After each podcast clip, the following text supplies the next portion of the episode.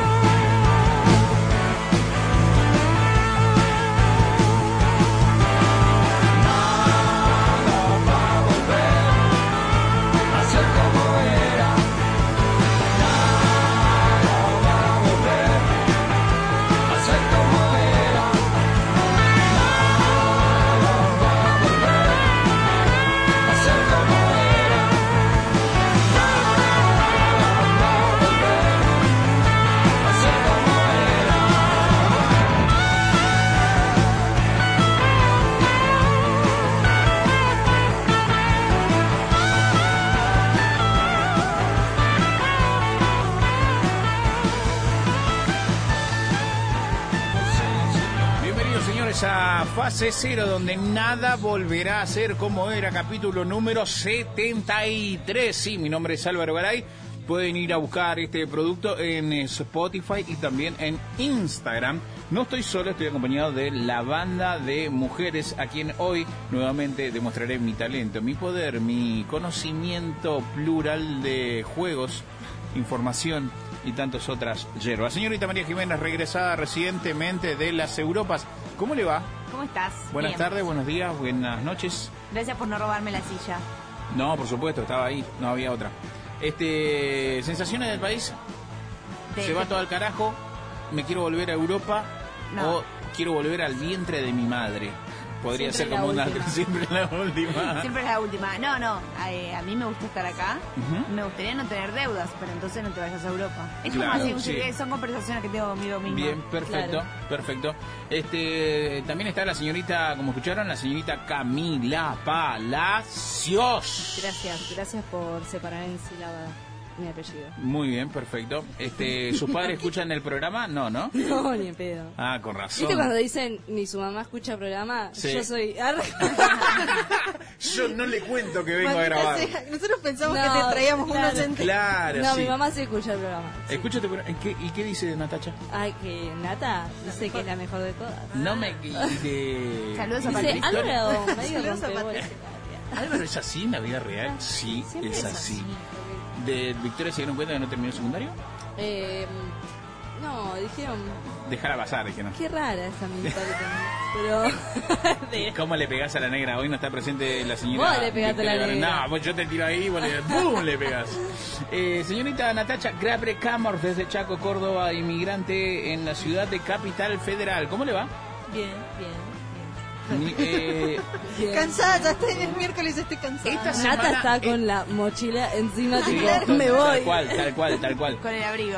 Hoy estaremos haciendo eh, entrevistas muy bonitas que por supuesto la pueden ir a encontrar separadas y desmenuzadas tanto en nuestro canal de YouTube y también en Spotify, por supuesto que sí. También estaremos hablando de cosas que encontramos en Internet y hablar recomendaciones, como siempre, en el capítulo número 73. Por ejemplo, la señorita Camila Palacios nos va a adelantar de qué va a hablar hoy en su columna de libros y otros cuentos. Bueno, hoy traje La Pasión y la Condena de Juan Villoro. Es un libro estilo guía para eh, los escritores. Así que bueno, les invito a que se queden a escuchar un poco de qué trata. Bien, o sea, si alguien está como, che, me largo a escribir, no, pero ¿quién me guía? Es un buena, una buena recomendación. Sí, te acerca a ese mundo. Bien, perfecto, estupendo. Lo van a encontrar este análisis también eh, desmenuzado y suelto en el ya canal mencionado. Y por supuesto, también habrá columna de audiovisuales en voz de la señorita Natacha Grapre Camor, directora de cine, audio- licenciada en muchas cosas. eh, Es verdad. Experta en otras. experta en otras y conocedora de su único perro.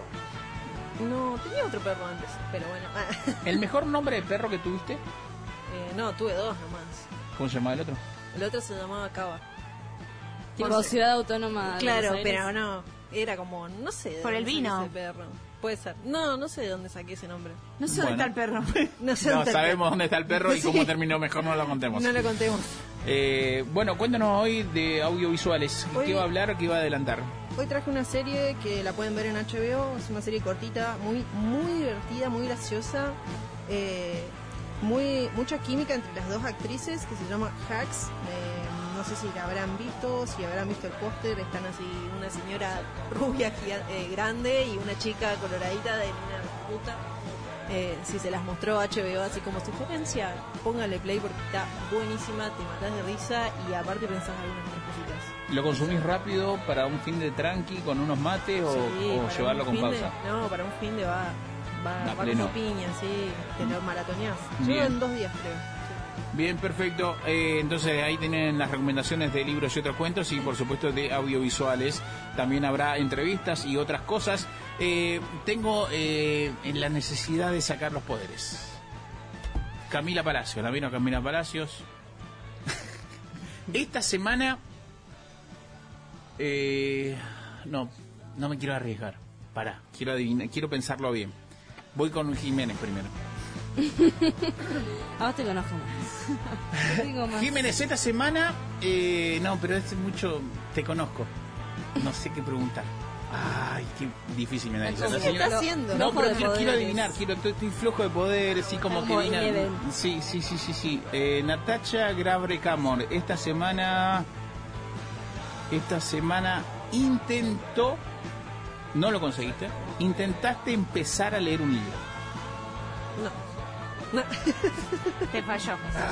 Casi. Casi, Hubieras casi, dicho casi. que quise completar planillas como completo todos los días. Por eso, pero, te- pero sabía que estabas haciendo eso, así que era medio trampa. Claro, no quiere ir a lo fácil. Claro, no quiero ir a lo fácil. Eh, María Jiménez, esta semana, y esto realmente no lo sé, cambiaste el papel higiénico del baño. Claro que sí, ¿quién lo va a hacer? Si no? ¡Bien! Los papás de Camila. Estamos bien. Ay, no quiero fallar acá. Me voy a concentrar en Camila. Eh, esta semana, Camila. Esta semana. No estoy, con- no estoy concentrado. No estoy concentrado. Está borracho. Esta semana eh, dijiste. No me lavo los dientes porque en un toque lo hago y no lo hiciste durante todo el día. ¿Sabes qué me pasó? Pero a la noche. Tipo, yo, yo soy una persona que me acuesto sin los dientes lavados y me levanto a las 3 de la mañana y me los voy a lavar. Ay, te Pero- odias a vos misma. Pero me pasó que me ganó la fiaca y dije, ¿Y pero ¿Me cómo das- te levantas a las 3 de la madrugada? ¿Qué te pasó? me levanto sola, es como que mi organismo dice, hija de puta, vos no te lavas los dientes. Sí, Se levanta, que lava, estoy, se qué bien que estoy. ¿Querés- Buenos te- poderes. ¿Te animás a ver si tenés poderes? Yo A metí ver. un 50% de Álvaro. efectividad, bebé. Esta semana te pusiste la misma media sucia para ir a entrenar. No. No vale contar cosas que sabés. No la lo idea sé. es adivinar. No lo sé.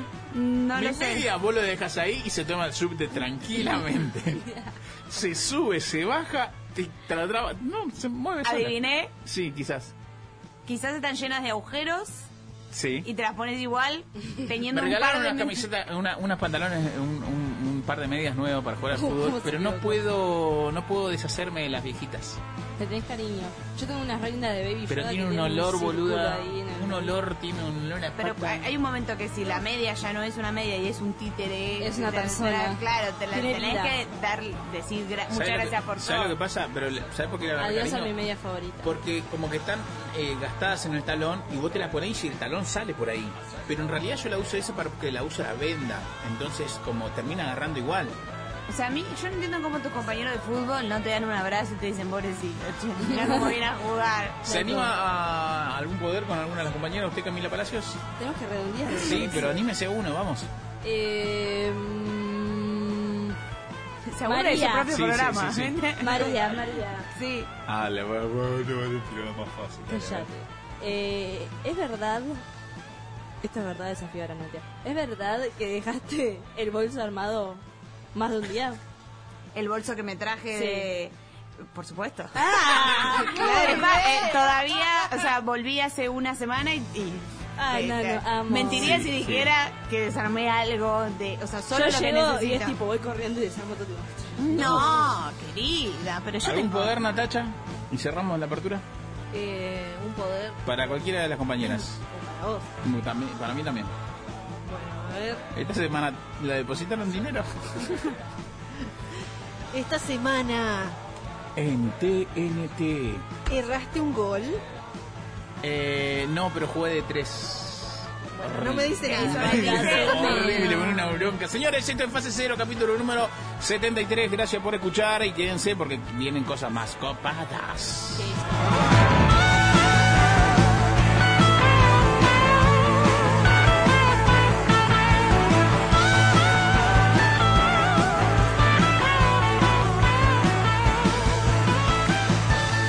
Fase cero, nada volverá a ser como era.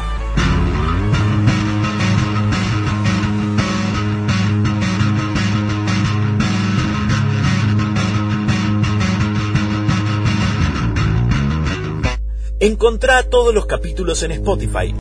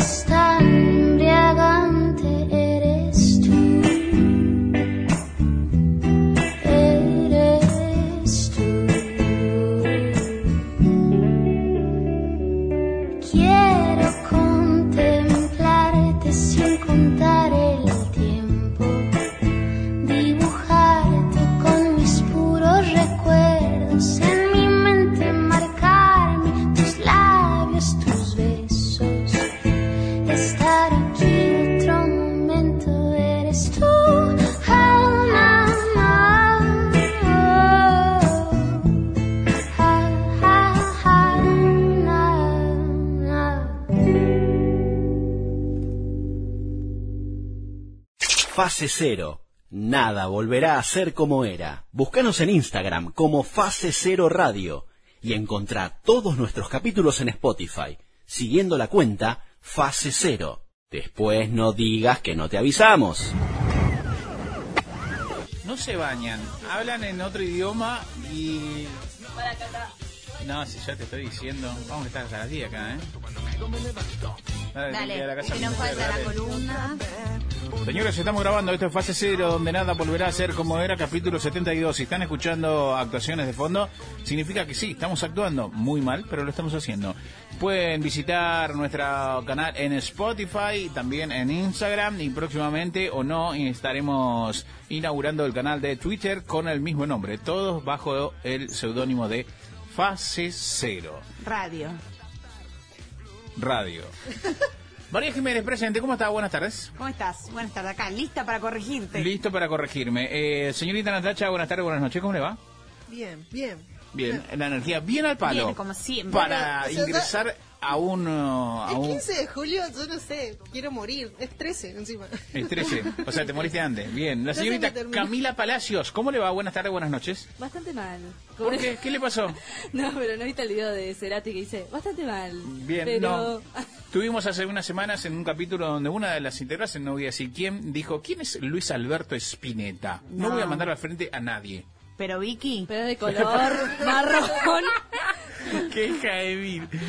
Señorita Camila Palacios, en sección de libros y otros cuentos, hoy con esa hermosa remera a rayas de multicolores, que vaya a saber uno de, de qué edad la sacó. Podría aplicarse eh, los 80, tranquilamente. Me la compré hace dos años. Dos años, ¡ay, buena tela! Buena tela, buena tela. Cuéntenos, ¿qué trajo hoy en su columna? No sé, algo tenía O que sea, decir. la, la vio de ¿Qué lejos. dice señor? Bueno, hombre eh, intentando piropear a mujer, no la, sabiendo la cómo. tocó con los ojos. ¿sabes que yo soy feminista? Ese sería un encare.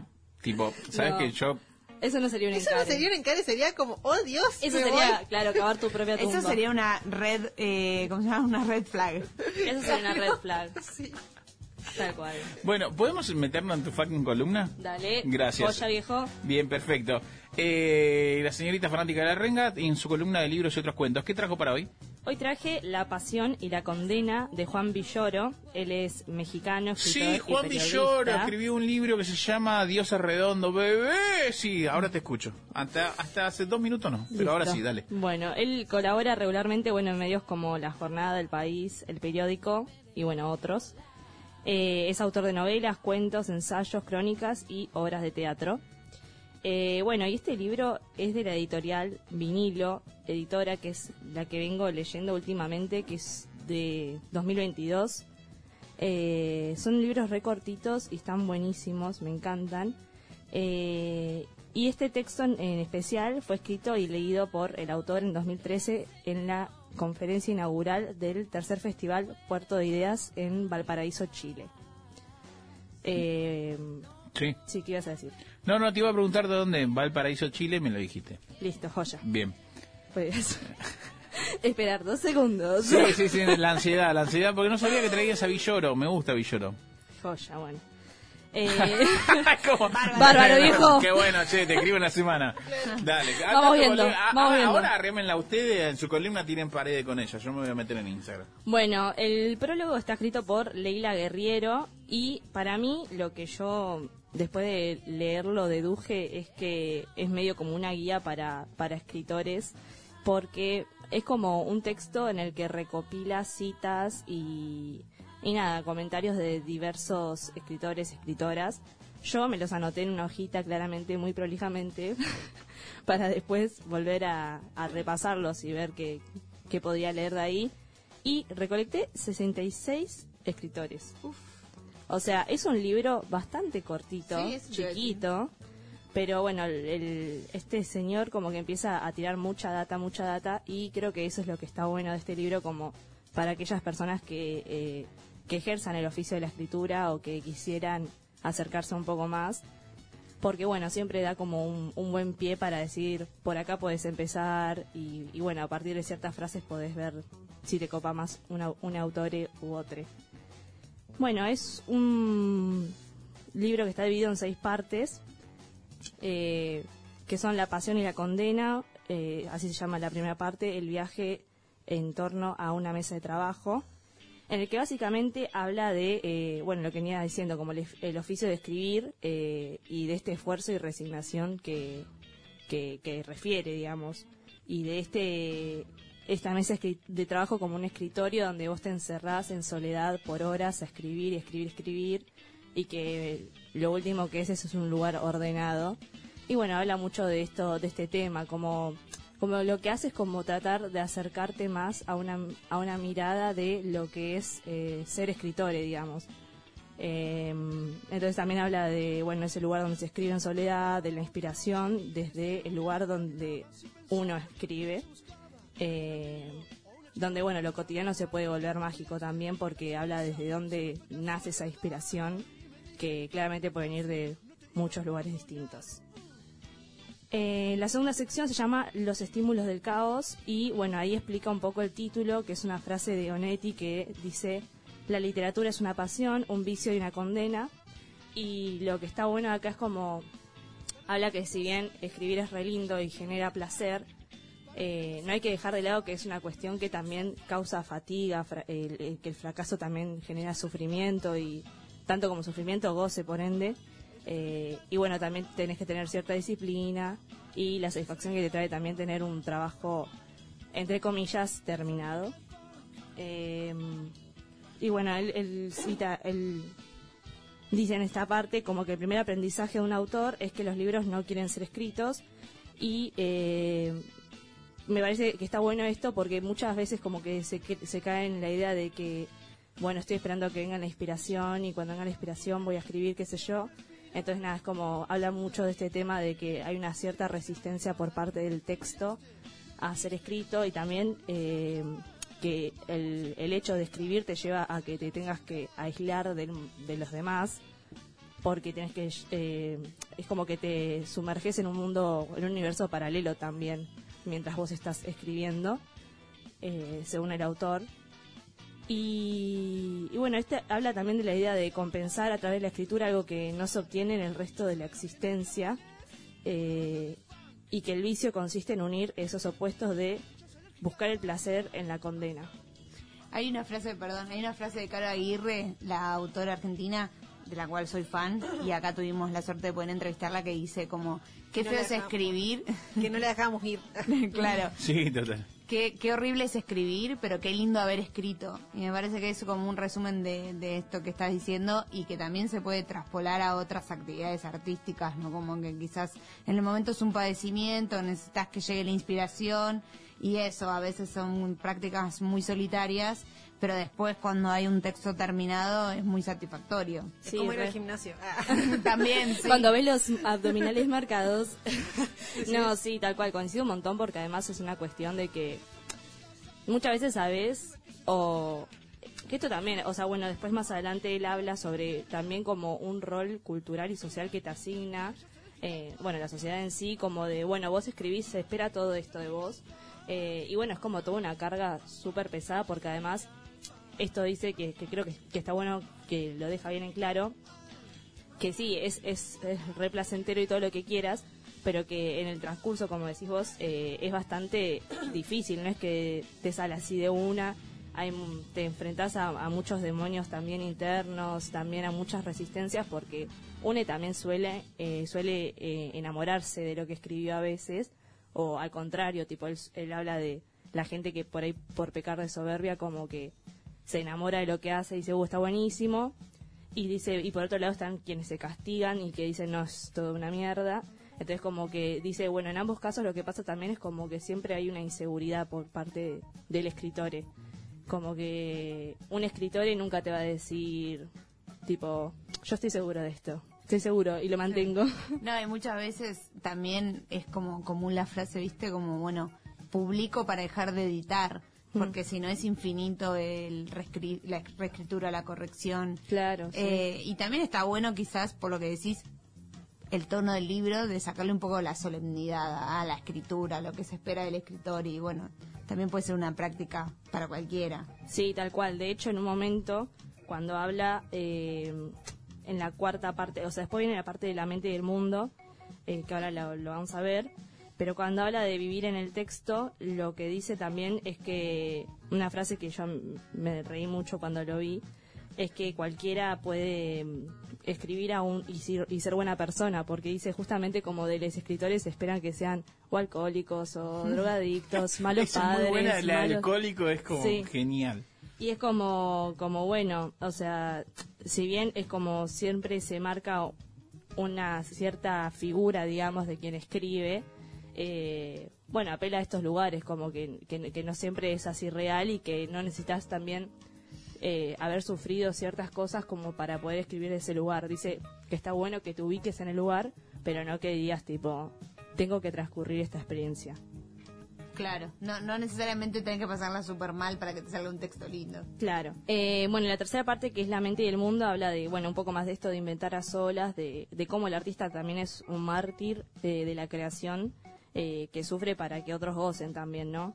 Esta cuestión de, de que no sé, vemos una obra súper hermosa, súper bien hecha y de repente la hizo un forre o, o la hizo una persona que sufrió un montón eh, para lograrla y es como, bueno, también gajes del oficio, por así decirlo, que bueno, como decíamos antes, tipo, que también lo que trae el autor es como decir, no es necesario también que tengas que sufrir por todas estas cosas, digamos. Eh, y bueno, también habla de la cuestión de cómo la imaginación es un paso previo a la racionalización, en un sentido que en una etapa de la imaginación es un momento más crucial eh, del, ac- del, acto, del acto creativo, donde el artista sabe y no sabe lo que hace, digamos, viene una idea y después de como que la pases a papel y la trabajes es cuando empieza a tener más cuerpo. Eh, y bueno, después se mete con cosas más del estilo de la inseguridad de la vocación y como siempre es como quienes escriben es tipo, che, antes de publicarlo, aunque sean, no sé, Borges, ah, es tipo, che, me lo lees para decirme si te gusta, qué sé yo. Sí, los famosos lectores beta, que a veces es un amigo despiadado que se necesita para que te diga un- una primera devolución. Tal cual. Sí, sí. Y bueno, también habla de como la despersonalización, como que él dice que para, para él un texto logrado, para darse cuenta de que está logrado, es como sentir que no lo escribió él, como que es un texto ajeno. Y me parece una idea re interesante porque es como medio va en contra de muchas líneas de que, plantea la gente como de bueno tengo que poner mi huella y mi forma de escribir eh, y que la gente me reconozca por eso y él es como al contrario como que cada vez sea algo distinto Eh, bueno nada después no, no me quiero extender mucho más sigue bastante eh, lo que Hay había preparado es re- Sí, es es, re cortito. es re cortito y eso me llamó la atención tiene mucha data eh, para quienes les gusta escribir y tengan ganas de o tengan ganas de empezar el oficio creo que es una buena guía para empezar para ver un poco de qué va eh, la profesión eh, qué autores estaría bueno tocar eh, mismo las costumbres los prejuicios y etcétera así que bueno les invito a que lo lean y que me cuenten cuántos autores encontraron en el libro yo encontré 66 ¿No repetís el nombre? 66. se llama La pasión y la condena de Juan Villoro. Crujen los maderos de viejos andenes, las vías muertas nos quieren llevar a nuevos cruces infinitos, destinos imposibles, noches de nunca acabar.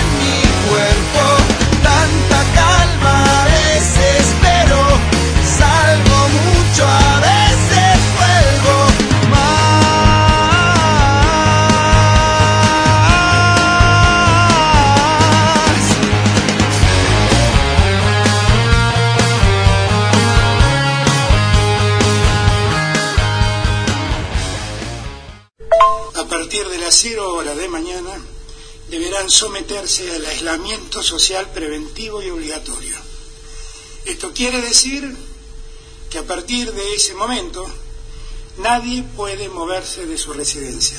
Todos tienen que quedarse en sus casas. Fase cero. Nada volverá a ser como era. A continuación escucharemos la entrevista con un marino mercante que pasa más de 40 días en agua, 40 días en tierra y así va llevando ya 10 años de vida. Ha perdido casi las últimas fiestas con su hija y también sus cumpleaños y, Navidad y todo. Cada vez que ve una estrella pide un deseo y una de ellas habla de Newell's. ¿Será campeón?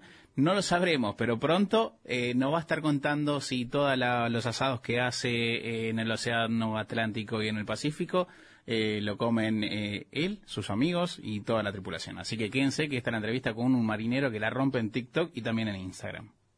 Fase Cero. Nada volverá a ser como era. Búscanos en Instagram como Fase Cero Radio y encontrá todos nuestros capítulos en Spotify, siguiendo la cuenta Fase Cero. Después no digas que no te avisamos. Vamos a charlar con Mario Burani, él es marino mercante, trabaja en el buque que le da apoyo logístico a una empresa petrolera. Quizás esto no te dice mucho, pero si yo te digo, anda a TikTok, pone ronquito y ahí te vas a enterar que es el chaboncito que, al menos eh, quien, quien te saluda, ¿cómo anda ronquito? Te conoció haciendo asado en el medio del océano y es una cosa crazy que dije, ¿Qué onda este chabón? Así que te saludamos a la distancia, esto es fase cero. María, Camila, Natacha, Álvaro, ¿cómo andas, loquito? ¿Todo bien? ¿Qué tal Álvaro? ¿Todo bien por acá? Un saludo para todos ahí. Eh, la verdad que bien. Acá esperando que pasen los días para irme a casa. Ya, ya me queda poquito. Quedan dos semanitas y me vuelvo a mi casa. Hay, hay muchas preguntas con respecto, ¿no? Eh, no soy el único que, que seguramente se habrá contactado con vos por esto del hecho de hacer asado arriba de un buque en el medio del océano y, y chapeando como sí Argentina conquistando el Atlántico eh, el Pacífico eh, para mí fue ahí ahí te empecé a conocer no digo que soy un fan tuyo pero dije chao loco qué qué onda este flaco pero bueno eh, ese fue el gran video que te disparó no Eh, para aquellos que están en el mundo de TikTok o no Sí, la verdad que sí, ese video se hizo viral. Eh, bueno, lo firmamos acá con mis compañeros. La verdad que somos, somos bastante. Generalmente los domingos para que, digamos, la cocina descanse, porque acá en el buque, la verdad que la, la, la parte de la cocina no tiene descanso, digamos, trabaja de lunes a lunes, ya sea para el desayuno, para el almuerzo, para la merienda y para la cena. Entonces, los domingos, no solo en este buque, sino en, en la mayoría, es habitué hacer, hacer un asadito, meterle ahí para darle un descansito pobre a la gente de la cocina, que la verdad que ¿Cu- ¿Cuánto, cuando decís para darle un descansito a, a lo de la cocina, se entiende que los compañeros que están eh, laburando siempre, pero ¿para cuántas personas tienen que dar de comer o cuántos son los que, que están a- arriba del buque? Digo bien buque, ¿no? te comento, sí, buque, barco, Bien. es lo mismo. Em, eh, te comento, este es un buque multipropósito, es un buque de buceo también, eh, puede variar mucho el tema de la tripulación. En este momento somos 25, ¿no? Pero cuando hay eh, operaciones de buceo, llegamos a ver hasta 60 personas a bordo. He hecho asados para 60 personas y la verdad que eso es más impresionante todavía. Che, escuchame, ¿y la parrilla es improvisada o, o está pensado? Alguien dijo, che, hagamos, somos argentinos, metámosle una parrilla al buque y bueno, que se arregle tronquito. Ese- vos sabés que ese, es todo un tema. La, la parrilla empezó como una parrilla común y corriente, y después, bueno, acá los maquinistas y junto con la gente de cubierta, que somos bastante fanáticos con el asado, las fuimos transformando, ¿viste? Las fuimos, las fuimos agrandando, digamos, y quedó una, una parrilla bastante bastante grande, parece un transformer. mirá. Es verdad, porque, digo, eh, se te mueve todo a la hora de hacer asado, digo, o, o no, tiene como una falsa estabilidad.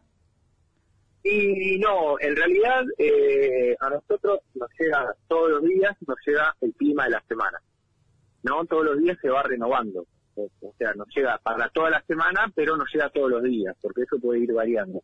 Entonces, si vemos que el domingo da un asado, no tenemos ninguna operación pendiente, no hay que operar con ningún buque, ninguna plataforma, bueno, se larga el asadito ahí al mediodía. Eh, nada, eso.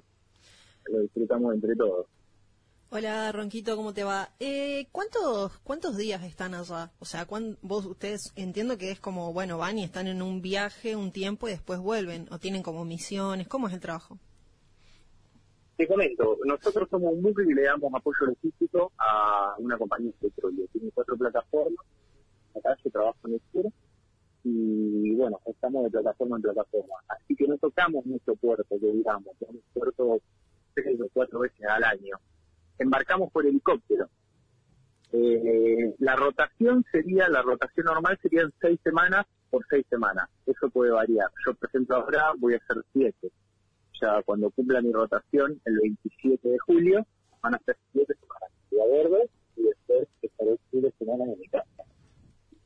Wow, un montón. Es muchísimo, viejo, es como, eh, sí, son casi 40, de- más de 40 días estando ahí y tipo... 42 días exactamente, sí, 42 días. ¿Y cómo, y, y- y pasa rápido los días o son eternos? Digo, un- quizás al principio no, No, sé cuánto... la verdad que no.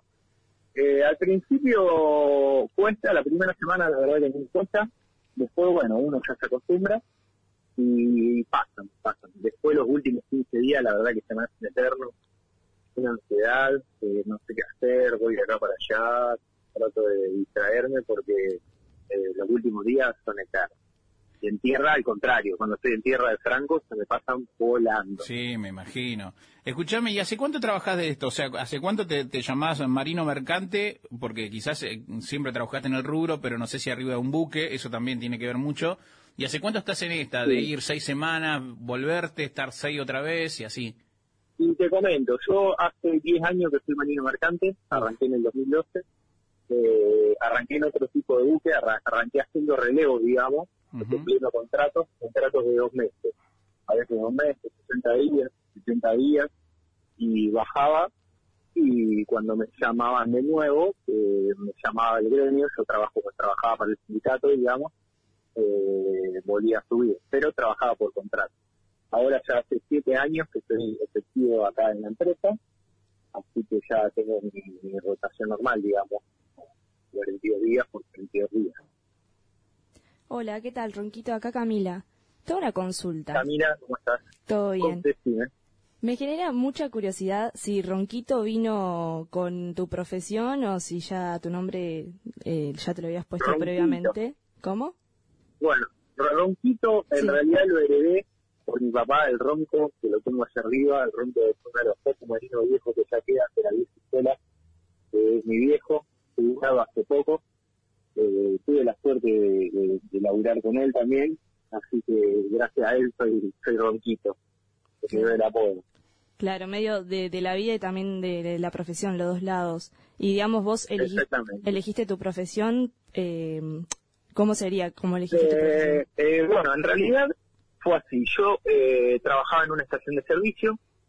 Eh, en el año 2012 nace mi hija. Yo ya había sacado la libreta de embarque en el 2007. Había hecho un viaje y a mí no me había gustado para nada. Yo tenía 18 años, era pibe. En ese momento mi vieja vivía en España, mi viejo que navegaba y yo trabajaba, digamos, de cadete, estaba solo, en la, estaba en la mía, digamos, no, no me gustó para nada.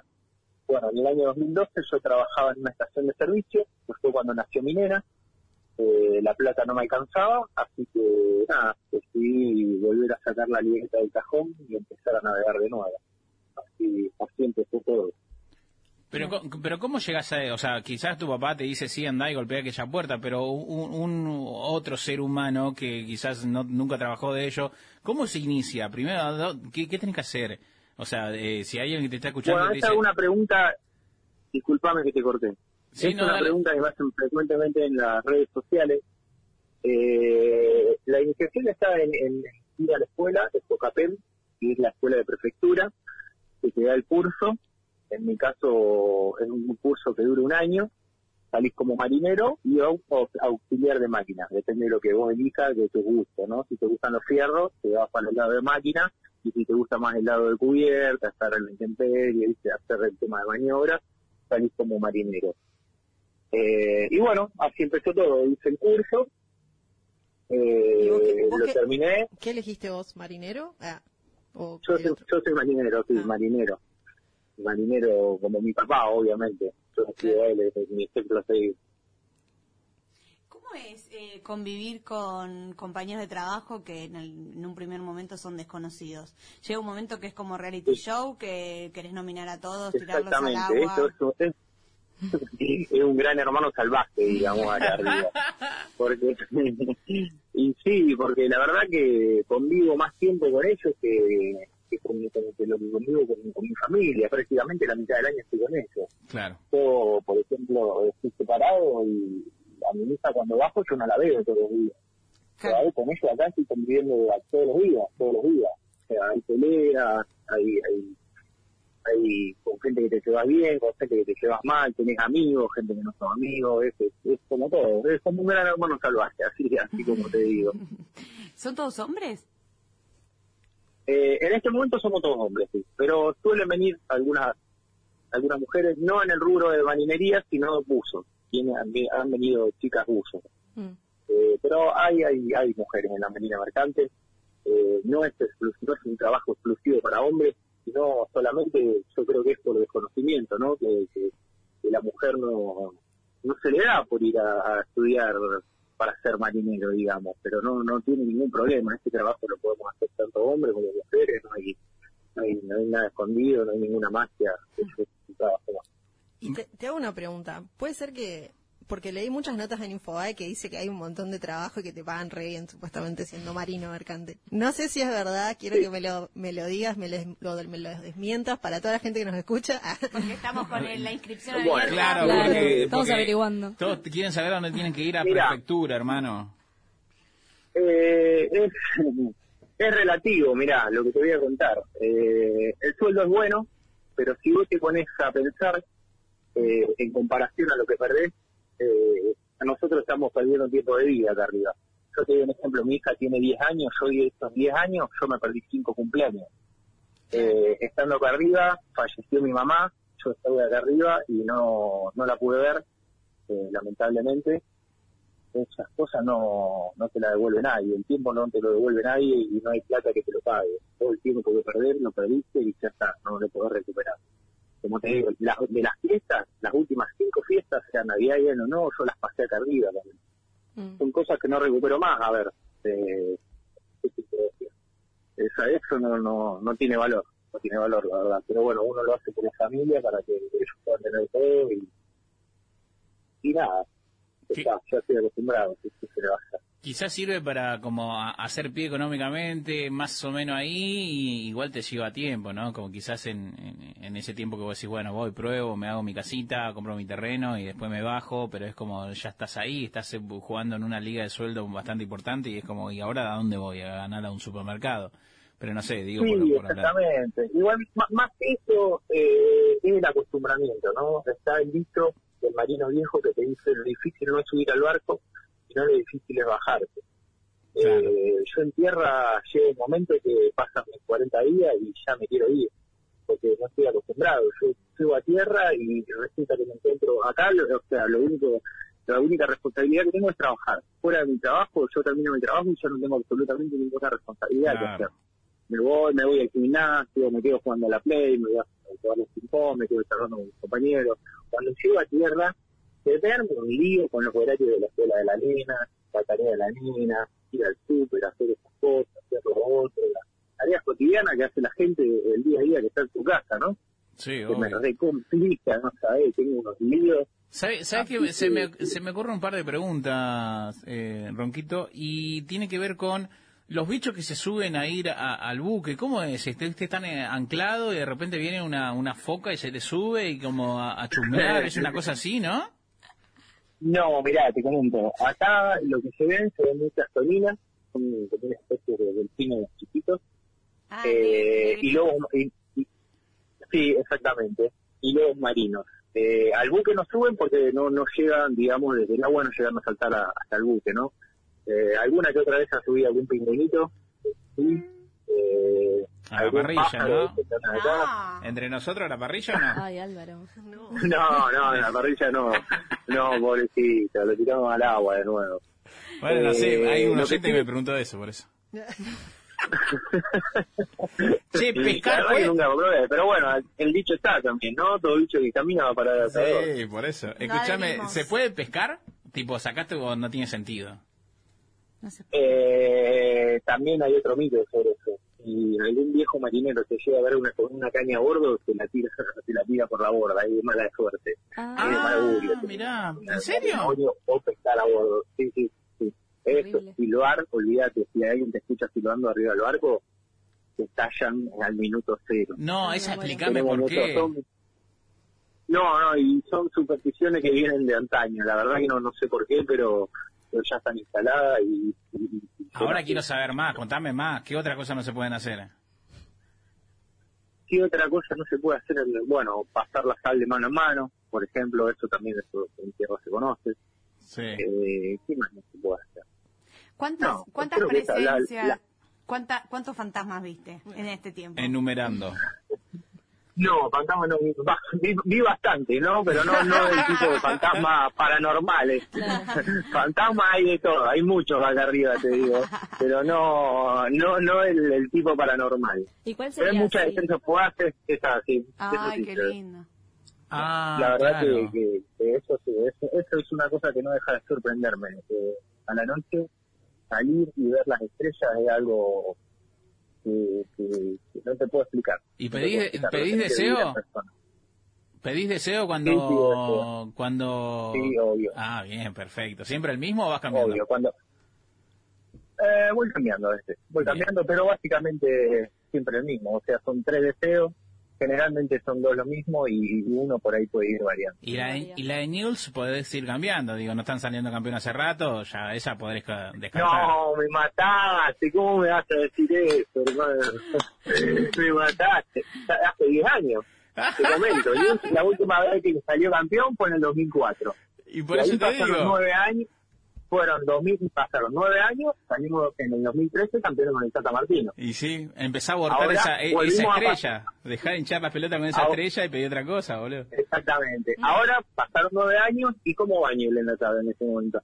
Eh, está, Ojo, está ahí, ojo. está ahí, Mi- está ahí. Mirá el dato que te tiré, mirá el dato que te tiré. Sí, sí, Así sí, que sí, sí. Che, eh, Ronquito, eh, te queremos agradecer por tu tiempo. No sé si querés contarnos algo más, quizás. Ah, lo que te preguntaba hoy es, eh, ¿es verdad cuál Titanic que, que estás desayunando y la taza se te mueve para un costado porque hay mal eh, el agua como que la lleva para... o es todo chamullo eso? ¿Se te mueven las cosas? ¿Cómo? No, sí, sí, obvio, cuando hay cuando hay algún peso fuerte o mar de fondo, que es que se le llama, que es una onda constante que queda en el agua después de una tormenta, eh, sí, las cosas se te mueven. Hay que, en la mesa, por ejemplo, dejamos ya las botellas acostadas para que no se caigan. Igualmente tenemos todo trincado, trincado se le llama a, a tenerlo fijo, digamos, los televisores están fijos, eh, los sillones están fijos, las mesas están fijas, eso está todo preparado para que no para que no se caiga nada, digamos, porque en un caso de una tormenta, si no se, se- Claro. se tira todo el, Claro. al Ronquito, demonio. Y estamos hablando de que no viste fantasmas, pero ¿cuál es la anécdota más bizarra que tuviste a bordo? no, hay muchas. A ver, la anécdota más bizarra. Elegí alguna. La que Eh, la que sea, la que sea. Y nosotros compartimos baño, que haber entrado al baño y encontrarme a mi compañero, o, o ver al electricista comerse 17 porciones de pizza, eso también fue una, No, una, una de- historia bizarra. Ronquito con 3 O es tu Instagram. Contanos eh, esa, tu pata generador de contenido, porque hablábamos de este video que se viralizó de haciendo asado, pero cuán- ese fue Sí. el día que dijiste, uy, esto, o sea, de repente yo imagino, ¿no? Que usabas Instagram como lo usábamos, lo usamos todos. Eh, Uso Instagram, eh, lo puedo decir, no hay problema. Obvio, sí. ahí para la gente que me quiere seguir, a mi Instagram es arroba ronquito con 3 O y también TikTok, que mi TikTok es ronquito74. Ahí subo todo contenido del barco, todo lo que es sobre laburo, generalmente, y no, nada, es algo que también me divierte acá arriba, me, me despeja un poco. y que quizás es un trabajo Para- más para no- también, ¿no? Un canje, un viajecito. Un caje de buque. Todavía no logré nada, todavía no, no logré ningún canje. Bueno, Todavía la verdad que no, un no, no pasaje, sucedió una eso. pasaje a que- colonia. Espero que en algún momento suceda. unos pasajes gratis para viajar en lancha quizá te ganás. Este, Ojalá. Ronquito, te dejamos, te dejamos que termines tu día. Te agradezco, mi hermano, por, por ese tiempo. Eh, muchas gracias por, por tu charla. Seguramente eh, pronto vas a volver a, a tierra y espero que sigas disfrutando. Ahí vamos a disfrutar con mi hija. Y bueno, y si quieren hasta en cualquier momento hablar o algo, no tengo problema. Les cuento alguna otra anécdota que, que, que sucede acá a bordo. Dale, cerrame, eh, cerrame la entrevista con eh, ¿qué tenés un ancla en el, en el, en la, al lado del ojo un- con un tatuaje? Tengo una ancla, sí, tengo una anclita tatuada. Ah, bien, bien, bien, bien. bien. Tengo, tengo varias anclas tatuadas en el cuerpo en realidad. Bien, joya. No es ¿Por, el por, único. por- por el oficio? Eh, sí, es por el oficio y en realidad esta ancla me la tatué eh, después de lo que pasó con el submarino. Estuvimos buscando el submarino en Ah, la primera etapa. Pará, ¿estuviste ahí? Nosotros sí, nosotros estuvimos buscando en el submarino. Fue en la primera etapa de la búsqueda. Eh, bueno, lamentablemente ya sabemos todo cómo, cómo terminó ese acontecimiento. Y sí, estuvimos acá, éramos 100 personas a bordo. Estaban los Navy Seals que vinieron de, de- de Estados Unidos a ayudarnos a buscar el, el submarino. Y, y bueno, nada, fue una tragedia terrible. Escuchame, y Así ahora, que- y, y ahora en perspectiva con el tiempo y con saber dónde estaban ubicados y qué sé yo, ¿estaban muy lejos buscando o, o estaban como en la zona? No, no estábamos en la zona, estábamos varias millas más, más adentro, más adentro, digamos. No, no, nosotros estamos a 30 millas de la costa. en este momento. Ahora estamos en la bahía de San Sebastián porque hay mal tiempo y para que no nos castigue tanto de la tormenta nos venimos a la bahía porque estamos recubiertos, ¿viste? Porque la bahía, eh, o sea, estamos dentro de lo que es la, la tierra, digamos, la tierra nos rodea y, y acá estamos resguardados.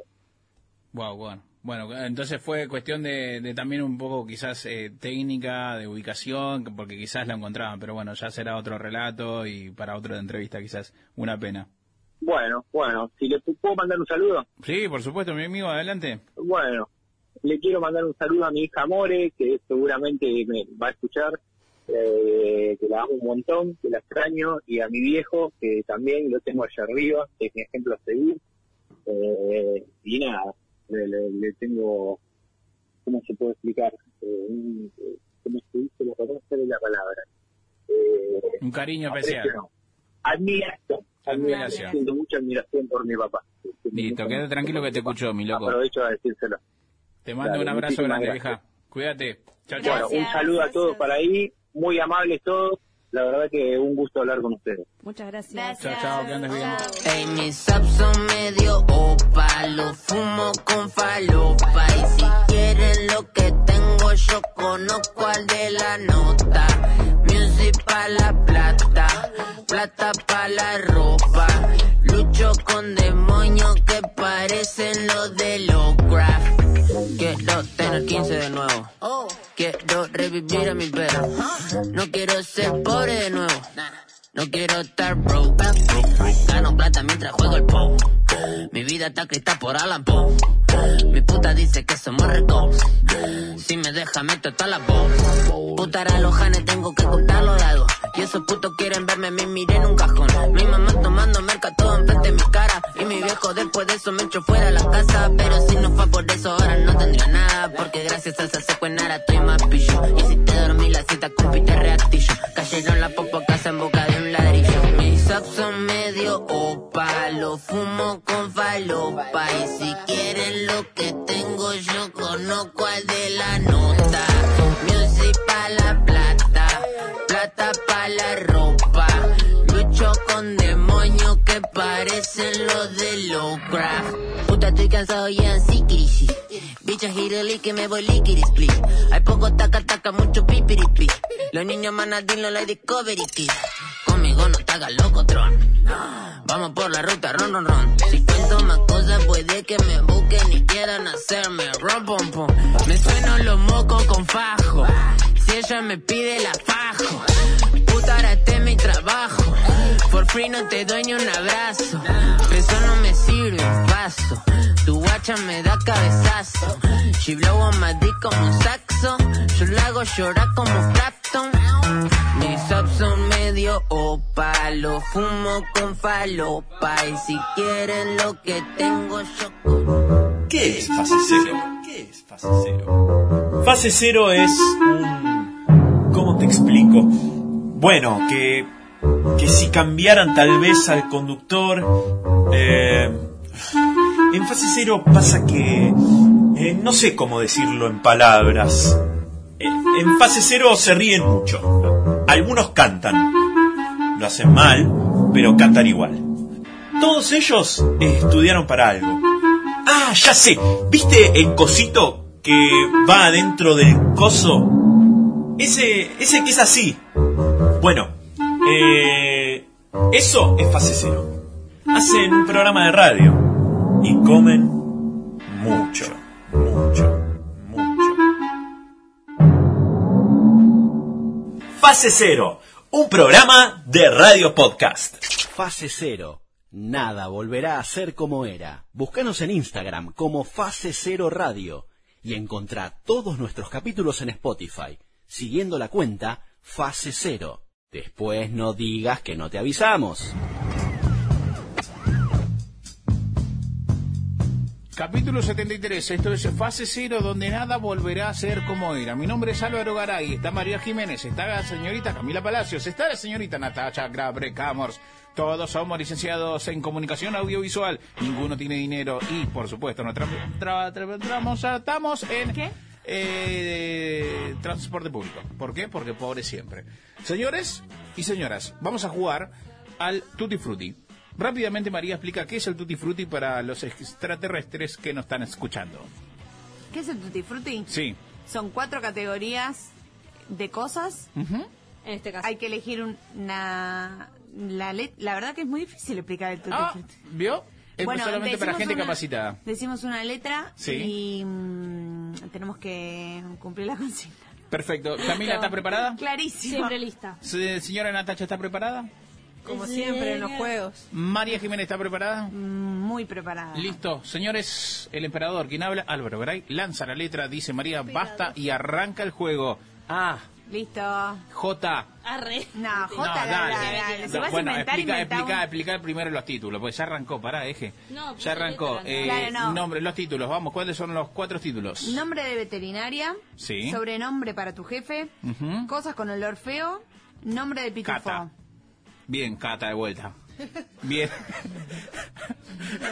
Catupina. Che, entran Pará. todas Cata, boludo, ¿eh? ¿No vieron. ¿no vieron ese, ese video que es tipo león, el chabón, y, y ponen todas las cosas león? Tipo león como nombre, león como color, león Es como... cierto. Tiene un punto. Bien, vamos, lance la letra ah, eje para la señorita Natacha. Ok. Cero. No, Bueno. ¿por qué? Porque Sí, es está 0, bien. 1, 2, 3, A, B, C, D. No puede ser tan difícil. Cero. Listo. G. Bien. Era Ay, que Me está quería. cagando. ¿Cómo llegás a la G, boludo? Dale. Dale. Cualquiera, está todo ensayado. esto. Señores, esto es Tutti Frutti, donde entrarán También lo puedes escuchar en ruso.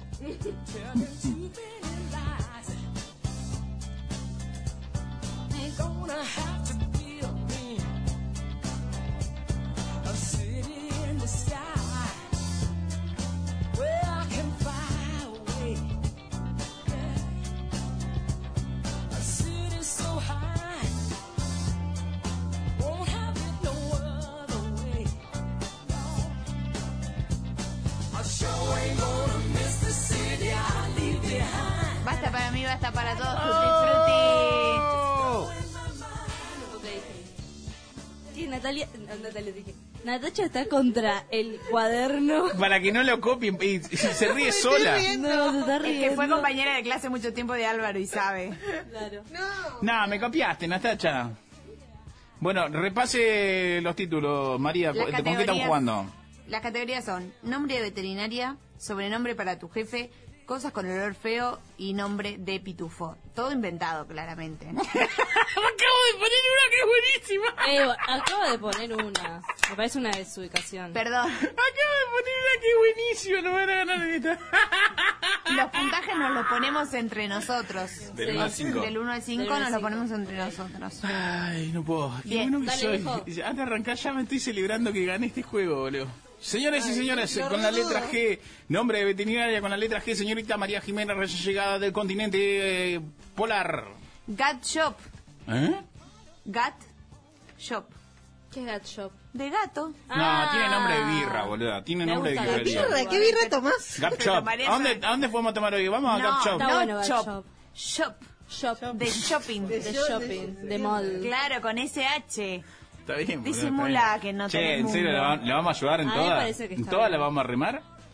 A mí me Yo te parece que está Manu. bien porque no está bueno el... A mí me parece que está bien. Yo le Está pongo bien, cinco. Está bien. Cinco. ¿Cuánto quiere que le ¿Vos? ponga, boludo, Cuatro. también? ¿Cuánto quiere? Cuatro. ¿Alguien quiere que le ponga un punto? Haz lo que ¿Vos quieras, cuánto? querido. No tenés que ¿Cuánto me preguntarme pones? siempre. Porque pronuncias mal el inglés, dos. No, no, ya empezás, boludo. Dale, dijiste cachá. Me La Cachá. venganza. Estaciono el auto, me rasco un huevo y me pido una pinta. Es La que venganza soy es mucho con mejor papa. que vos. ¿Me querés poner un 2?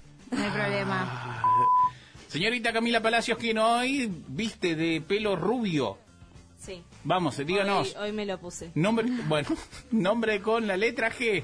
Gatito Fiu Fiu. No, Ah, muy No, buena, muy no. buenísimo. No, Cinco. porque no, boludo. cinco, cinco. Acá atrás está la productora ¿En serio, haciendo uh, con la manita tipo Sí. Eminem. Tres. Cinco. Cinco, cinco, Cinco. cinco.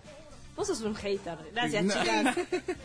Va con el momento, es contemporáneo, en las redes la cual. Es mi mejor cual. amiga, nos seguimos en Fiu Instagram. Fiu. Nombre con la letra G, señorita. Nombre de veterinaria. Veterinaria. Me quiero ir, ya estoy perdiendo. boludo. Eh, Galgos. Ah. No, en serio, dale. Boludo, ¿por qué? Tipo porque te perro. presentaste. Es un tipo de Yo tiré en perro. Pero ¿cómo inglés, a ella tiró un centennial y vos galgos. ¿Cómo vas a Bueno, tirar pero calgo? si yo, a ver, hay un bar que se llama Galgo, los Galgos. Sí, pero Bueno, ella lo- en su mente estaba bueno.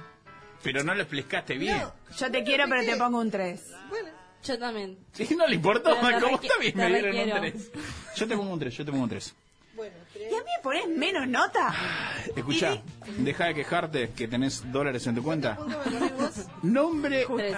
de veterinaria con la letra G. Alvarito Garay, el emperador, puso gatito garra gris. Sí, No, bebé, no, a mí. Es muy mí. malo, es muy malo. Ey, gatito. Garra gris. Pusiste una secuencia de, de no- palabras con la letra G, básicamente. Estás esa, esa fue la estrategia. describiendo a mi gato. Y, y entonces dame cinco, guacha. Gatito, No. ga- o sea, gatito garra gris. ¿A, a qué veterinaria llevas a perrito a gatito garra gris? Yo te pongo tres. no, Sí, no, bueno. no convoca. No convoca. No largo, muy Te pongo tres nada más porque me vas a acordar tronquitos. Tres puntos. A mí el diminutivo me dio ternura, así que te pongo tres, pero porque te lo estoy Sí, regalando. bebé, Natacha, cinco. Nah, dale. Señores, pasemos al, al siguiente zócalo de nombre. Es nombres de tu jefe o sobre tu jefe con la letra G. Sobrenombre que le pones al Ahí jefe. Me está. agarró una vez. Garca. Garquita, el mío. ¡Nah! Se copiaron. Esa se reparte cuatro no, puntos. No, no, yo puse garpi- garquita. No, para ¿y el tuyo cuál es? No, pero pará, vamos Pará, por ronda, pará. ¿Cuánto Dijimos- me ponen a mí? ¿Quién? Garca se llama el mío. De Lo que pasa es que es muy común, boludo. Sí, medio- no estuve muy inspirada. Me robé toda la inspiración en Claro, el nombre de la veterinaria. Yo te pongo un 3. ¿Vos? Sí, yo también. O sea, aprobado. Un 4. Gracias, Me parece que Nata, es, es un buen nombre para vos. Es que a María, a María y a Neta le querés poner muchos puntos, pero. Pero es como Garca. ¿no? Es Y a Álvaro como- lo querés cagar porque es un forro de mierda. A ver, Palacios que estudió para, Pará, para yo hoy. voy a decir una cosa. Para mí es ese, el de, el de Elsa Gargamel. es como un jefe más grande y el tuyo es el hijo del jefe. Garquita. Claro. El que heredó la Entonces- empresa. Claro. El que la empresa. Eso está excelente. Entonces me parece bueno. bien también y te pongo también un 4. Yo te pongo un 4 también. Porque Garquita es mejor. ¿Pero pusiste Garquita en serio? Garquita real. Wow, cuatro puntos. Gracias. Uh, es el puntaje más alto que me dio Álvaro. Te lo puedo quitar, así que no celebres. Para 4, 4 y 3. No, 4, 4, 4. Ay, no lo puedo creer, Cuatro. chicos. Gracias. Muy Natacha bien. Graber Camors, Yo puse sobrenombre de jefe o jefa con la letra G. Yo voy a... Eh, ¿Cómo se llaman cuando vos... Uy, no arranca, ¿eh? Uy, no. Es diésel el motor. Cuando vos decís, cuando Es vos que estamos eh, tomando das cerveza. una, ¿cómo se llama? Cuando das un trial warning, Ya llega, ¿eh? Tranquilo. ¿Un qué? tipo, A la un cuidado, cuidado con lo que vas a escuchar ahora. Ah, ok, ok. Sí. Trial warning, Sí. ¿no? Atención. Hay, hay mucha multinacional Hubo, acá. muy- pará, hubo mucha aplicación. ¿Quiere decir que se va a ir al pasto o se ahoga sola? A ver, a ver, a ver, Atención, a ver, a ver. nombre, de, ¿Este- sobrenombre de este jefe por el que te reíste? Con la, con la letra G, Lo la señorita escuchar. Natacha Graber Camors. Me da gracia porque lo dijiste vos una vez, me dio mucha gracia, que fue gordo tetón.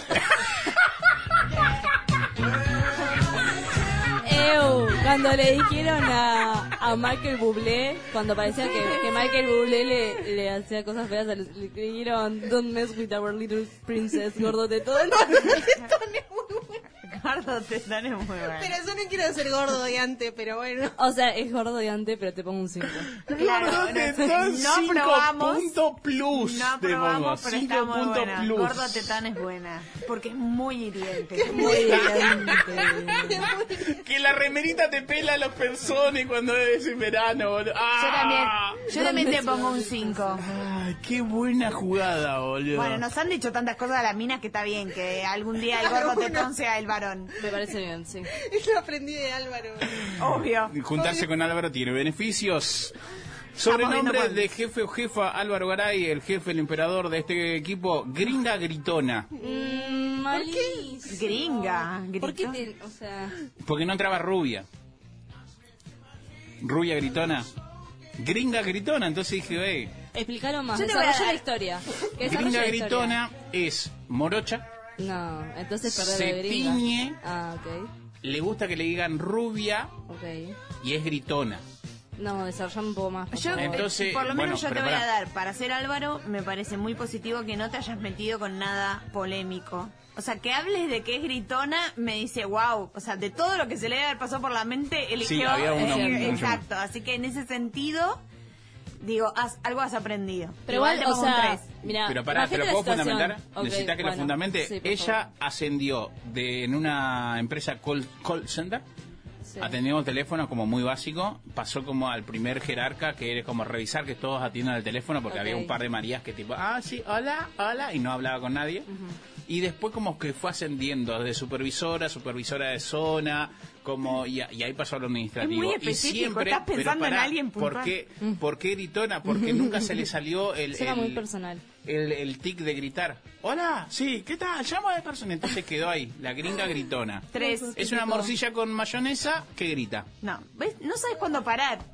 Dos. Yo pongo tres. ¿De qué te reí, Natacha?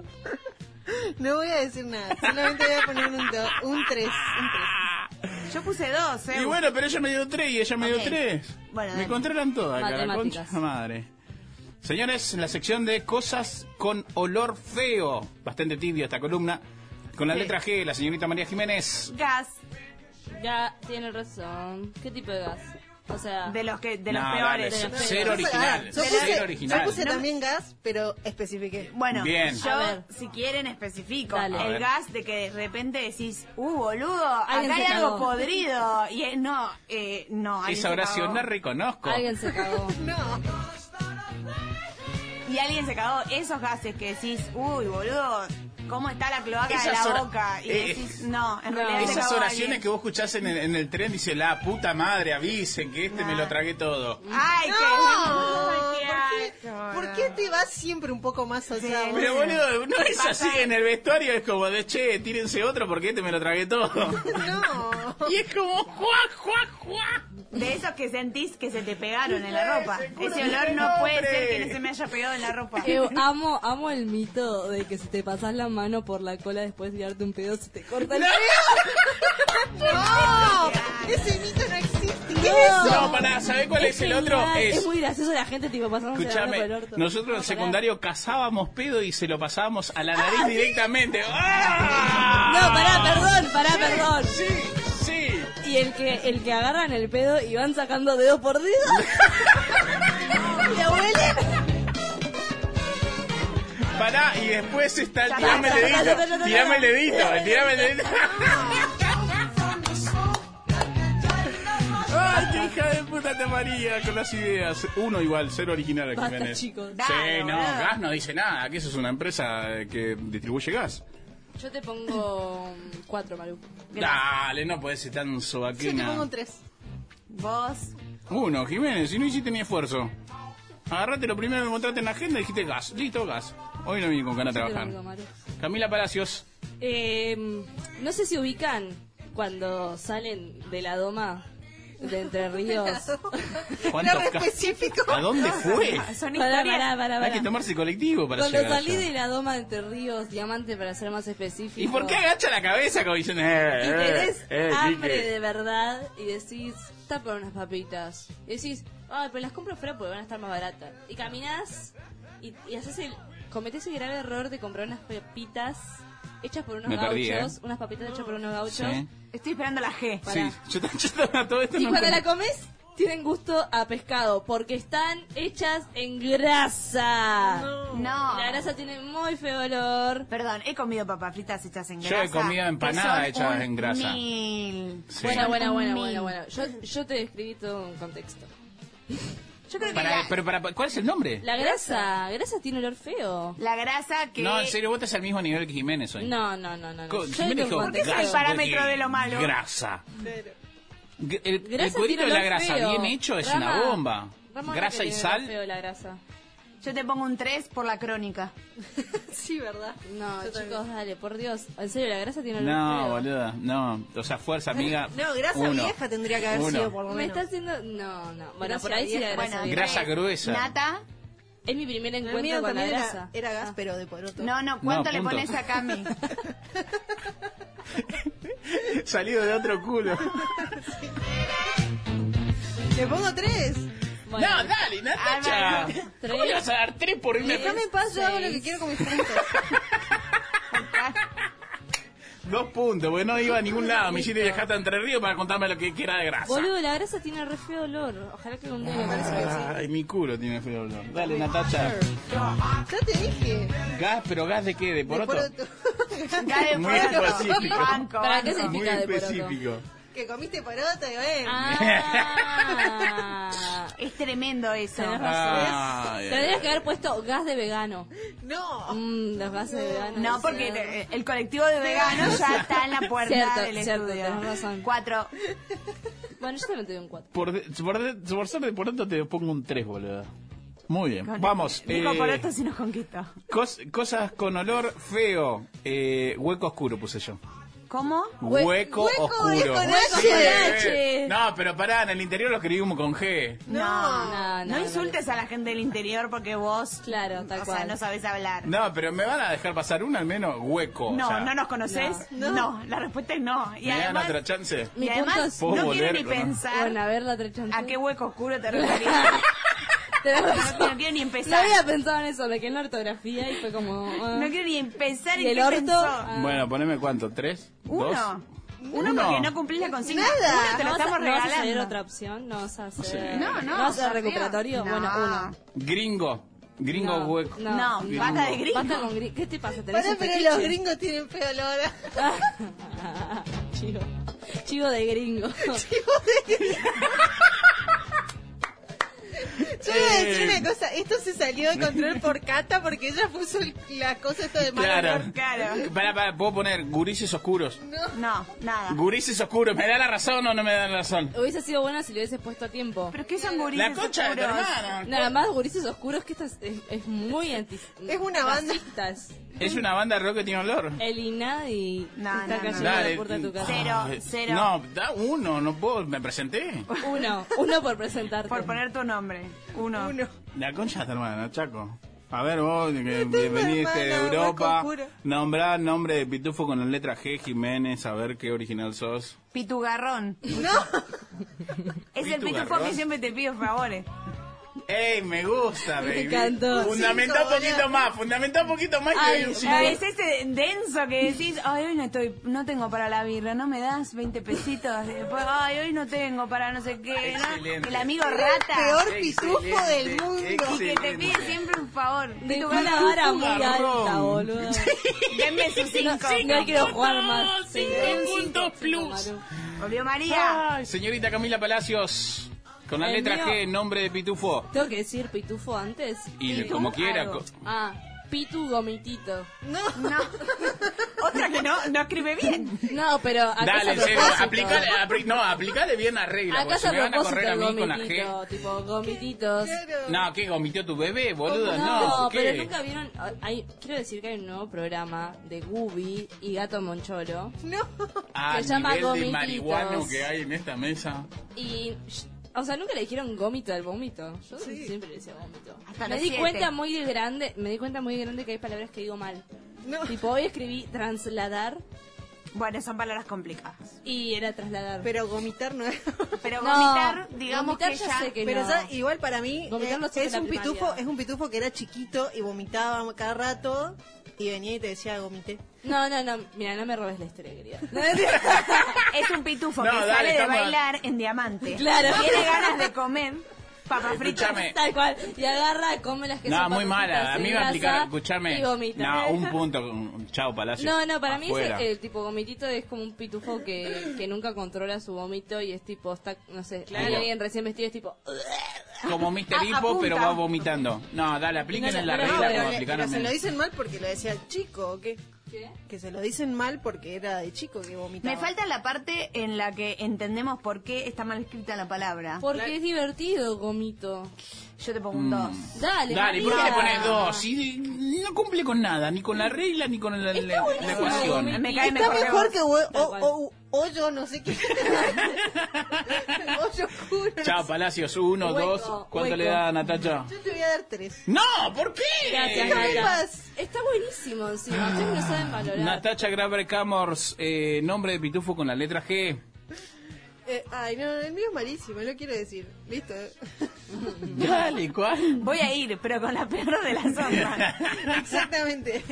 Esa es mi actitud de la vida. Eh, Pero Mi ya actitud. dice la maldita palabra. Dale. No le escribió, va a inventarse de la mal. No, mira si lo escribí. Pitufo gallito. Gallita. Pitufo galleta. Me imagino una poronguita así queriendo pelear. Sí, me gusta, me gusta, Ah. me gusta. Sí, me gusta. Bien Gallito cabrón. tipo cogorito. Claro, tipo te peleador. El pitufo gallito. Cinco puntos. Yo Cinco pongo tres Nata. Yo te pongo tres también. No tuve que pensar muchísimo. Oh, ya por tres. Nombre de pitufo con la letra G. Atención, pónganse de pie, saluden a Va a ser Alvarito. malo, va a ser tan malo. Pitufo garganta profunda. No, ¡Sí! no, no, no, no. ¡Punto Rama. para Álvaro! Rama, cancelame Vengan esto. sus cinco, vengan sus cinco, sus cinco. por lo menos es. Garganta ayor- profunda. tiene que ver con, el, Pitufo, con lo garganta que está profunda. sucediendo Sí, hace poco. sí, sí, sí. No entiendo qué sería. O sea, no quiero preguntar. O sea, ¿qué hace Pitu Garganta Profunda? no me mira así. Pitufo, garganta profunda. Es un periodista. Tiene dos opciones. Tiene dos opciones. ¿Es O- presidente? No. O es trabajador sexual O, o es una fuente anónima. no, o es periodista. O puede ser las dos cosas. O puede ser el mejor novio ah, del mundo. Me ¿verdad? puede ser novio- Claro, mejor ser novio un del mundo. oficio. Claro. Garganta profunda, dame tus cinco. Yo siento que no le pusiste mucha onda. Es como que Bueno, pensás si querés te que- lo cuento. Siento que te copiaste del presidente. Claro. No, pero, pero este viene de antes. Pitufo de garganta. Pitufo, su papá era pitufo de garganta. ¿Cuándo convocás a Pitufo Garganta Profunda? Nada, Cuando necesites consolarme. bien. No me parece que siga esta conversación. No, No, yo tampoco. cinco. Tengo miedo de seguir haciéndole preguntas a Yo Álvaro. Dale, basta, Jiménez, dame cinco. Basta. No. ¿Cuánto? Mm, dos. John 2. Ya, tu hermana. Otra más. Te voy a dar tres para que no. ¡Vamos, Nata! Señores, eh, hora de sumar el Tutti Frutti con la letra G. A ver, tengo 5 por 1, 6, 7, 8. 10, acá tengo 10. Me sigue dando mucha gracia gordo 40 me tetón. ¿Cuál? Gordo tetón. Señores, atención. Alvarito Garay se presenta al examen con 25 puntos. Ay, no, Perra. no, no, no, 25 triste. puntos, Perry. Bueno, yo para Señorita mí María Jiménez. cuenta. 44. A la verga. Yo 40. ¡Ay! No, yo no sé. Nata no Natacha sabe sumar. no sabe sumar. Tomá. Ay, se está haciendo la cuenta, te amo, Nata. Atención. ¿Te la cuenta? Uh, A la verga, se pusieron todos violentos. Ah. ¿En serio estás sumando? ¿Cómo se hace eso?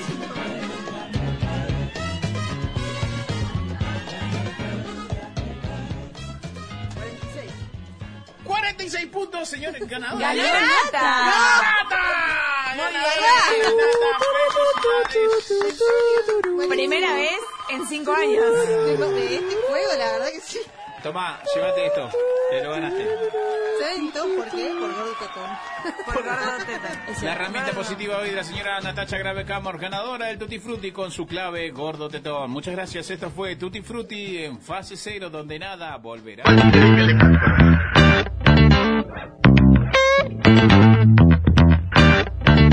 Nada volverá a ser como era.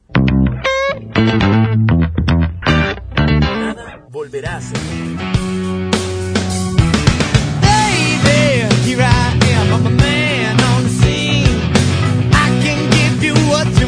got to come home with me. I've got some good old loving and I got some more in store. But when I get through throwing it on you, you got to come back for more. Other things that come by the dozen, that ain't nothing but drugstore love. Hey, little thing, let me light your candle, cause the mama, I'm sure all the hand and I just around. Action speaks louder than words, you got another man, but I can love you better than him. Take my hand, don't be afraid, I'm gonna prove every word I say. I'm advertising love for free, so you can place your ads with me. Once I come along and down by the dozen, that ain't nothing but kissing love. Hey, little thing, let me light your candle, cause mama, I'm sure all the hand and I just around. Yeah.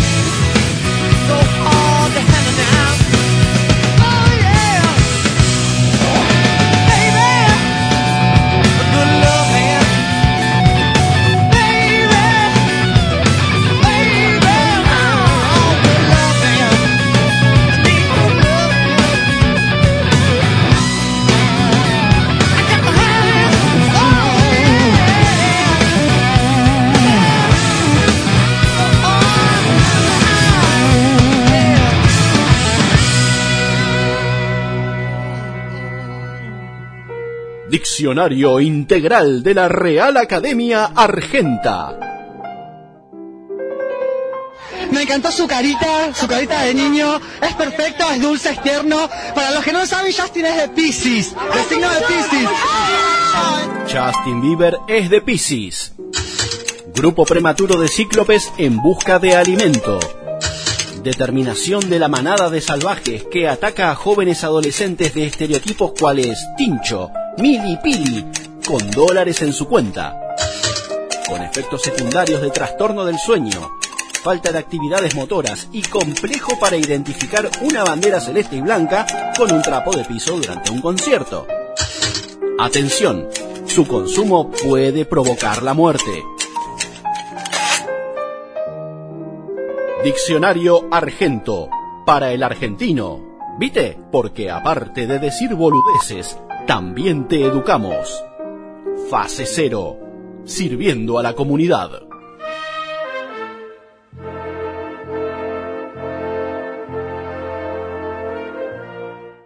Fase cero. Nada volverá a ser como era. Búscanos en Instagram como Fase Cero Radio y encontrá todos nuestros capítulos en Spotify, siguiendo la cuenta Fase Cero. Después no digas que no te avisamos.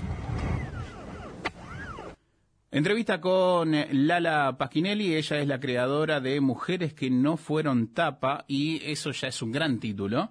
eh, porque engloba un montón de conceptos, pero eh, qué mejor que preguntarle a ella, la creadora, la que dijo, hey, hay algo que me hace ruido acá, y por esa misma razón la vamos a saludar, está en contacto, eh, somos Fase Cero, Álvaro, Victoria, Camila, ¿cómo estás, Lala? ¿Qué tal? ¿Cómo andan? Buenas noches. Bien, eh, eh, es, eh, es lindo escuchar que un título define un montón de cosas, ya, al mismo tiempo, porque muchas veces eh, en, la búsqueda de encontrar este concepto, ¿no? De decir, ok, con, con poco digo mucho, uno empieza a, eh, a camuflar el concepto, se va, se pierde y al final no termina cayendo. ¿Cómo se te ocurrió el nombre tan sencillo y a la vez tan contundente? Eh, bueno, la verdad es que mm, un poco, no sé si azaroso, pero no, creo que eh, hice el camino inverso, ¿no? Entonces, no estaba pensando en todo lo que ese nombre iba a decir, ni en que fuera, bueno, abarcar un montón de cosas, como quizás hoy abarca, no, simplemente era ponerle un nombre a una serie de obras que yo estaba haciendo en ese, en ese momento, esto es 2015 más o menos, eh, yo estaba trabajando, quería hablar de la desigualdad, de la desigualdad de género, de cómo se construye lo femenino, eh, cuáles son los recursos que tiene la cultura para construir esta, idea de lo femenino pensando lo femenino como lo subalterno, ¿no? Como lo como lo desjerarquizado, como lo de segundo nivel, eh, ¿cómo, cómo, ¿cómo se hace? ¿Cuáles son los recursos culturales? Yo quería hablar de la moda, que me interesaba un montón, como, como digamos, un recurso ¿no? que, que tenemos para construir esa idea de femenino. Eh, me encontré unas tapas de las revistas eh, que me, me, me como un, un recurso más amplio, más eficiente, por decirlo de algún modo, para hablar de más cosas, ¿no? De, bueno, cómo se construye culturalmente este ideal de mujer y de varón a través de los grandes medios de comunicación, a través de estos recursos eh, masivos, ¿no? Y podríamos analogar quizás a las tapas de las revistas, que igual siguen y teniendo millones de seguidores en redes sociales, solo que, bueno, cada vez tienen menos, ¿no? Creo que algunas se eh, lo podríamos analogar a las cuentas de, por ejemplo, las influencers que tienen más de un millón de seguidores en redes sociales, ¿no? Serían más o menos las mismas personas eh, construyendo estos mismos ideales, ¿no? Entonces, bueno, yo quería hablar de esto, de quiénes eran esas mujeres que aparecían en las tapas de las revistas.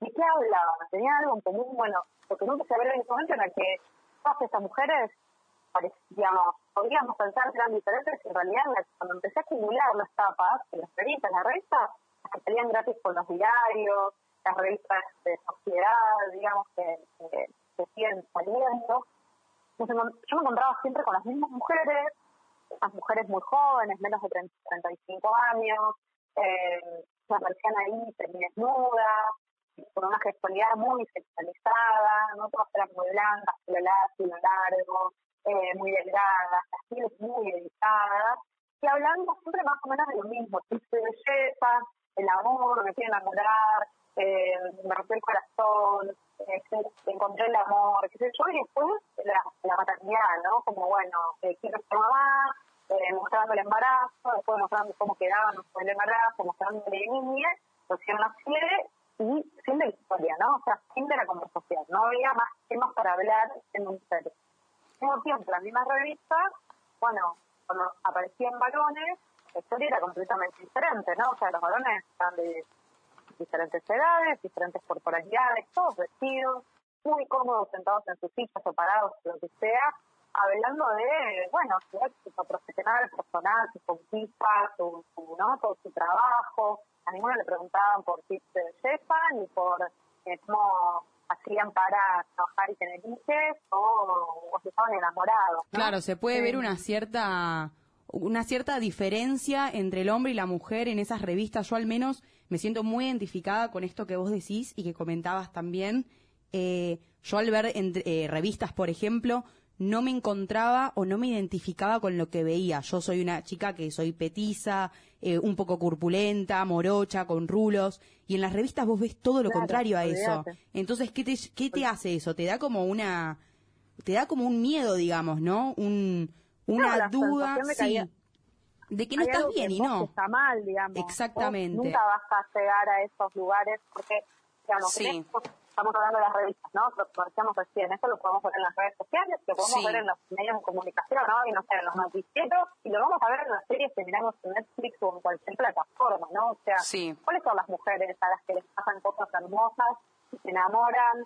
Tienen historias divinas y ahí se encuentran el amor y son felices y todo eso. Bueno, son estas mismas mujeres, son, y además este modelo de belleza tiene que ver que es el modelo que nos va a llevar, encajar ahí nos va a llevar a las mujeres a la felicidad. Y son estas mujeres las mismas, o sea, mujeres blancas, jóvenes, delgadas, estilizadas, con un determinado color de piel, con eh, violáceo, con generalmente, ¿no? Eh, algunas pequeñas po- pocas curvas, pero las adecuadas, eh, bueno, que cumplen, digamos, con toda esta sexualidad de la belleza, que no es solo tener una forma del cuerpo, sino también mostrarse infantiles, mostrarse dóciles, mostrarse sinceros, ¿no? Y hay un montón de cosas que exige la belleza de las mujeres para ser aceptadas. Bueno, y si no estás ahí, para vos, lo que hay es vergüenza y culpa, ¿no? La culpa de no encajar y la vergüenza de no encajar. Sí, te iba a decir como que claramente se marca un, un rol que debemos cumplir en la sociedad y, y más que un rol es medio hasta te diría un, mandato. Yo creo que eh, en Instagram sobre todo que, veo todas eh, las acciones, los hashtags, que, la verdad es entrar a, la página, eh, al perfil de mujeres que no fueron tapa y encontrarte con una cantidad de información increíble y, y a la vez eh, se abre mucho el debate, a la opinión.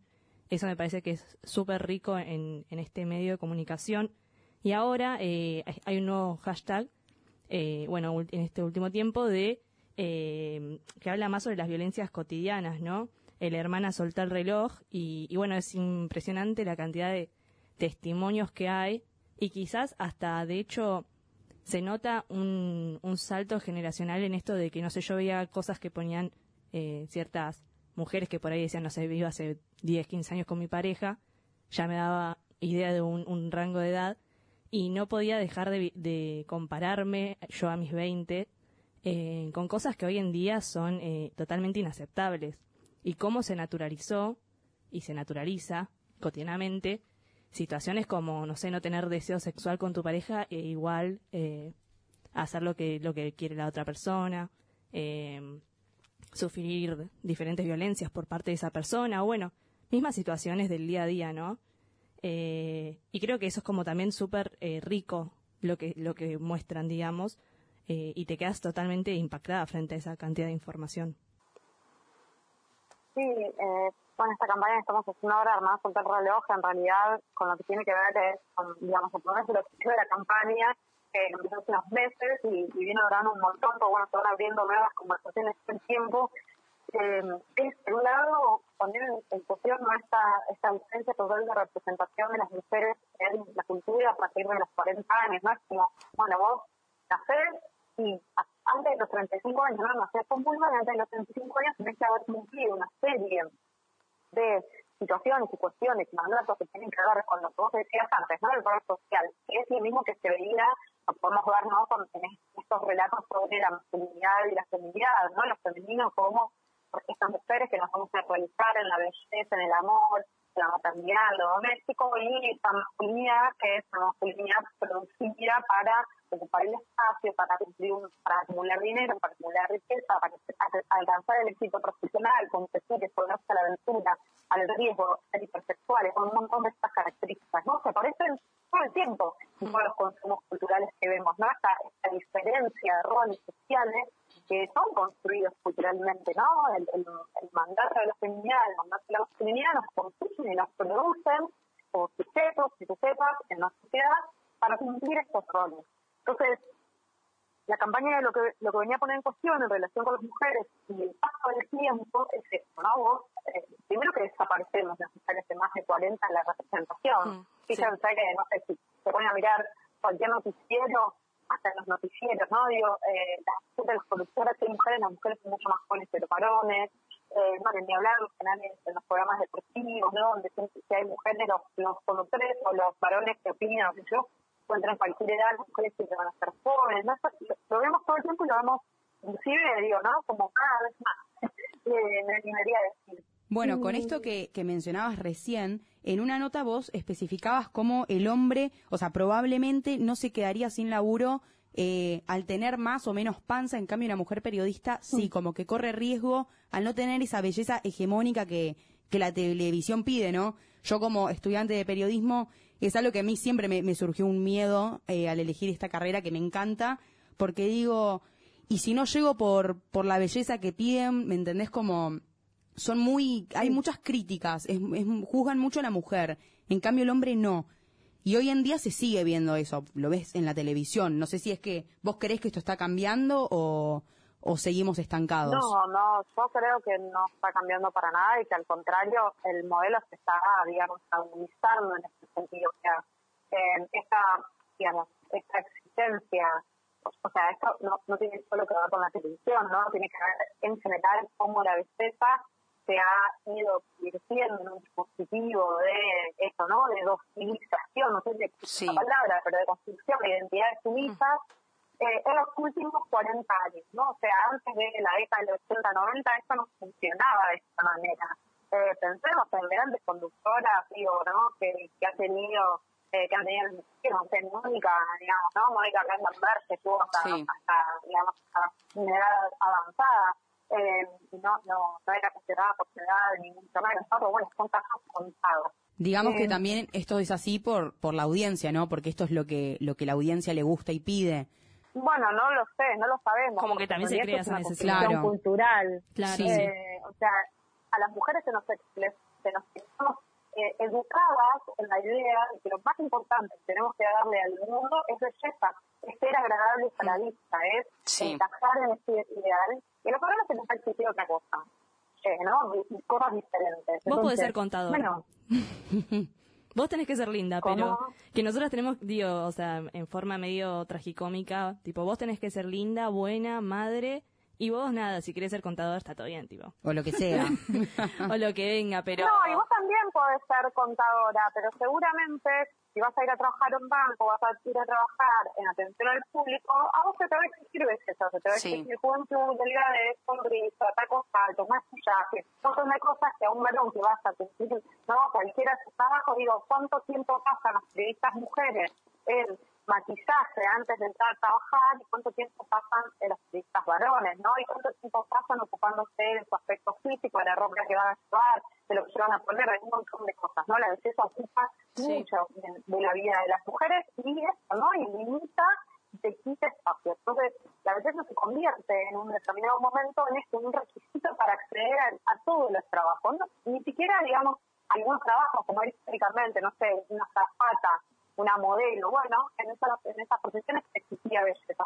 Hoy, la verdad, es que, digamos, trabajar más o menos en ese modelo de apariencia física es una exigencia para todas las mujeres, no solo para circular en el mercado del deseo y el amor, sino también para circular en el mercado laboral, para acceder a los mejores lugares, para, digamos, no, la belleza es para las mujeres casi una, una de las pocas garantías de la movilidad social, ¿no? Sí, además, Eh, esto eh, sigue siendo así y, y es cada vez, a mi criterio, ¿no? Digo, en eso por, puede haber disenso, eh, pero creo que eso sigue más allá de que, hay, de que los recibimos, estamos hablando un montón de veces, qué sé yo, veamos eh, cuáles son las cuentas con más de seguidores en las redes sociales, como Instagram o TikTok, vamos a ver que claramente estos modelos están eh, completamente diferentes, ¿no? Claro, sí, tal cual. O sea, está, te estaba escuchando y no podía parar de pensar en, por ejemplo, la cantidad de artistas que en sus shows, por ejemplo, eh, nada, o sea, más allá de que sea un deseo estético quizás, eh, el show de la mujer es una cosa escandalosa, eh, que, o sea, linda, quizás podríamos O sea, decir eh, o no. eh, eh, el, el cantante puede fallar.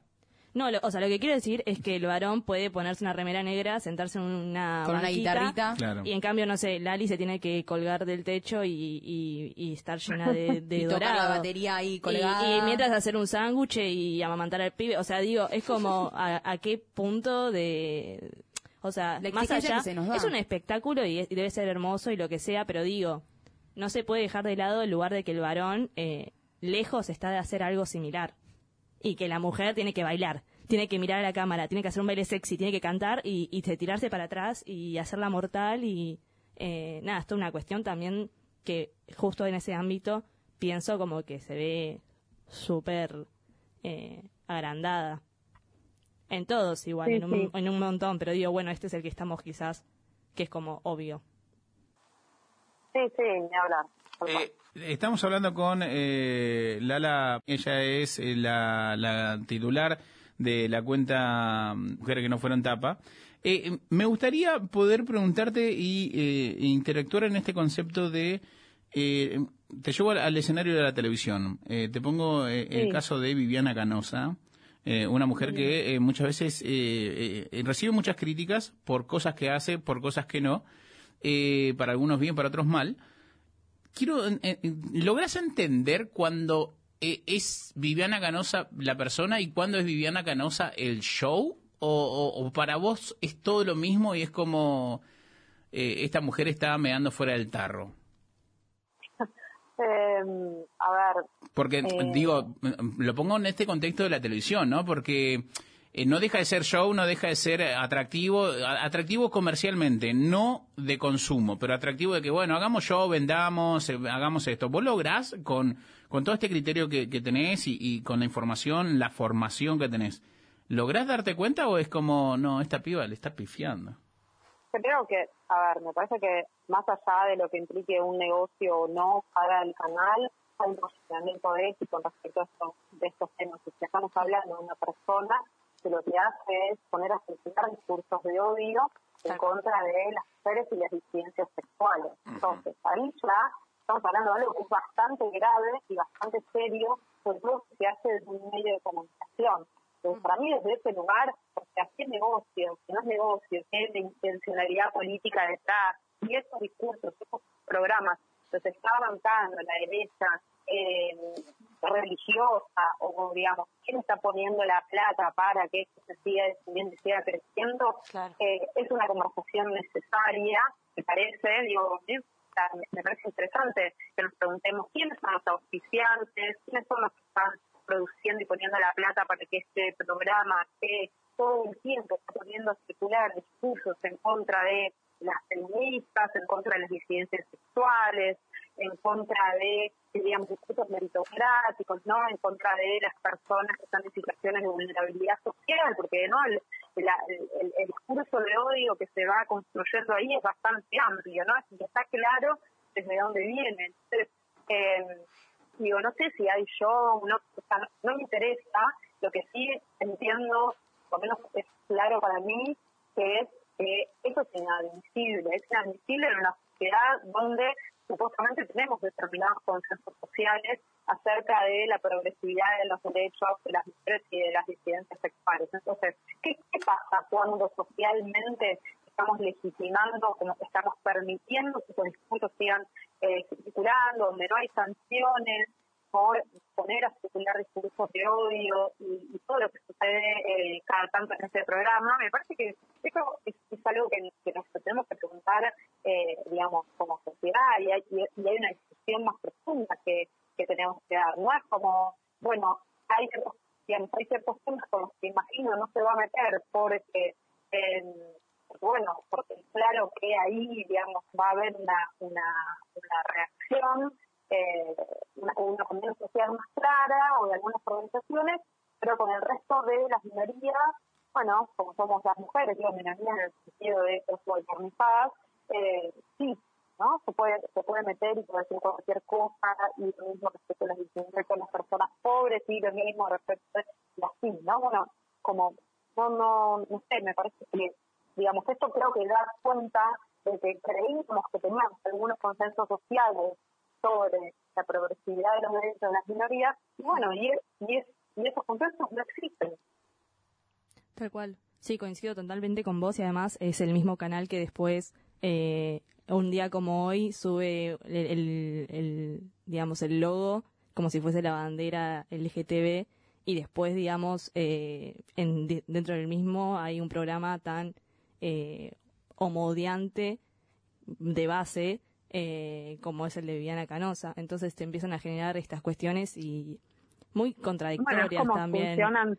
Un como- ahí de sí. a, a medias. No, no creo que no creo que sean contradictorias, es como realmente funcionan las cosas, ¿no? O sea, los mensajes, la construcción de los sentidos, se produce de una manera compleja, ¿no? No es que los medios, digamos, o sea, los medios tienen una línea editorial, pero al mismo tiempo, bueno, Sí, como que, eh, que hay que atraer a la gente, digamos, y no quedarse afuera de lo que es la, la hegemonía, digamos, como, como bueno, esto es lo que garpa, eh, discurso de odio y apoyar estas campañas. Bueno, vamos a hacer las dos. Sí, no sé, digamos, no tengo tan claro eh, qué garpa, cuando vos decís qué garpa, qué garpa desde dónde y para qué, eh, pero pero sí me parece que, es importante, digamos, complejizar la mirada de cómo todas estas cosas funcionan, eh, para no caer en esta idea también, ¿no? Bastante simplista que es que, bueno, eh, de un lado están los malos y del otro lado están los buenos, ¿no? Eh, porque, porque, bueno, todo es bastante más complejo que eso, ¿no? Y a veces eh, es más difícil distinguir cómo, cómo, cómo todo esto se va construyendo y se va reproduciendo. Lala, eh, yo quería preguntarte, ¿qué consejo le darías vos a esa niña o mujer que te está escuchando ahora mismo eh, con respecto a, bueno, a, toda la plataforma que, que hay de mujeres que no son tapa y que no fueron tapa, disculpa? Eh, ¿Qué consejo les darías? Consejos sobre qué, igualmente, porque no puedo dar consejos. Y Pero, puntualmente sobre tema? esta situación que estamos hablando de lo que seguimos sufriendo las mujeres hoy en día, eh, por ejemplo, lo que yo te comentaba de el miedo que le puede generar a alguien al elegir, por Sí. ejemplo, una carrera, de decir, tengo miedo de, de no poder llegar con respecto a lo que sucede con, en- o sea, entre las periodistas mujeres, tanto con los hombres, porque hay una gran diferencia, aunque no se note para algunos, pero la hay, eh, y en sí mismo en la vida, digamos.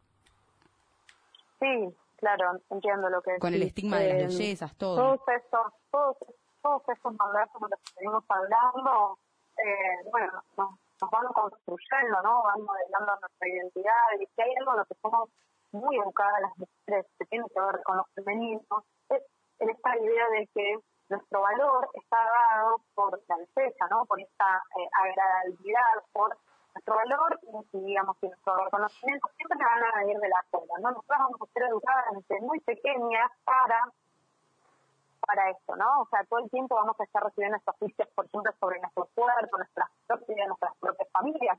Van a intentar que nos pongamos a dieta o que hagamos algo determinada cosa para encajar en este ideal femenino, que sonriamos, que no pongamos mala cara, que no contestemos, ¿no? No nos revelemos básicamente al mandato de feminidad. Y entonces hay algo que va pasando ahí, es que vamos perdiendo conexión con nosotras mismas, con lo que necesitamos, con quienes somos. Nosotras no, somos educadas para eh, tomar desafíos, para, digamos, desarrollar nuestro poder, para un montón de estas cosas, ¿no? Sino somos más educadas para agradar, para cuidar, para ayudar a los otros y para, para realizarnos en esa, digamos, en ese trabajo y en esa, en esa realización de los otros, ¿no? Entonces, eh, se produce esto, que, que, que es esta desconexión con nosotras mismas y también, ¿no? Esta, esta cosa de que, bueno, nuestra validación y nuestra y nuestro valor viene de esa mirada ajena, ¿no? En general, digamos, además, por cómo está construido esto, está esta, esta idea de que las mujeres si no tenemos pareja no valemos nada, esa mirada que, de, valoración que nos va a construir, en general va a venir de los varones, tiene que venir de la masculinidad. Entonces nuestro valor va a estar dado por ser deseables, por ser elegidas por estos varones, ¿no? Bueno, y cómo esto eh, nos va a ir constituyendo. La verdad es que no es fácil salirse de esos lugares, porque bueno,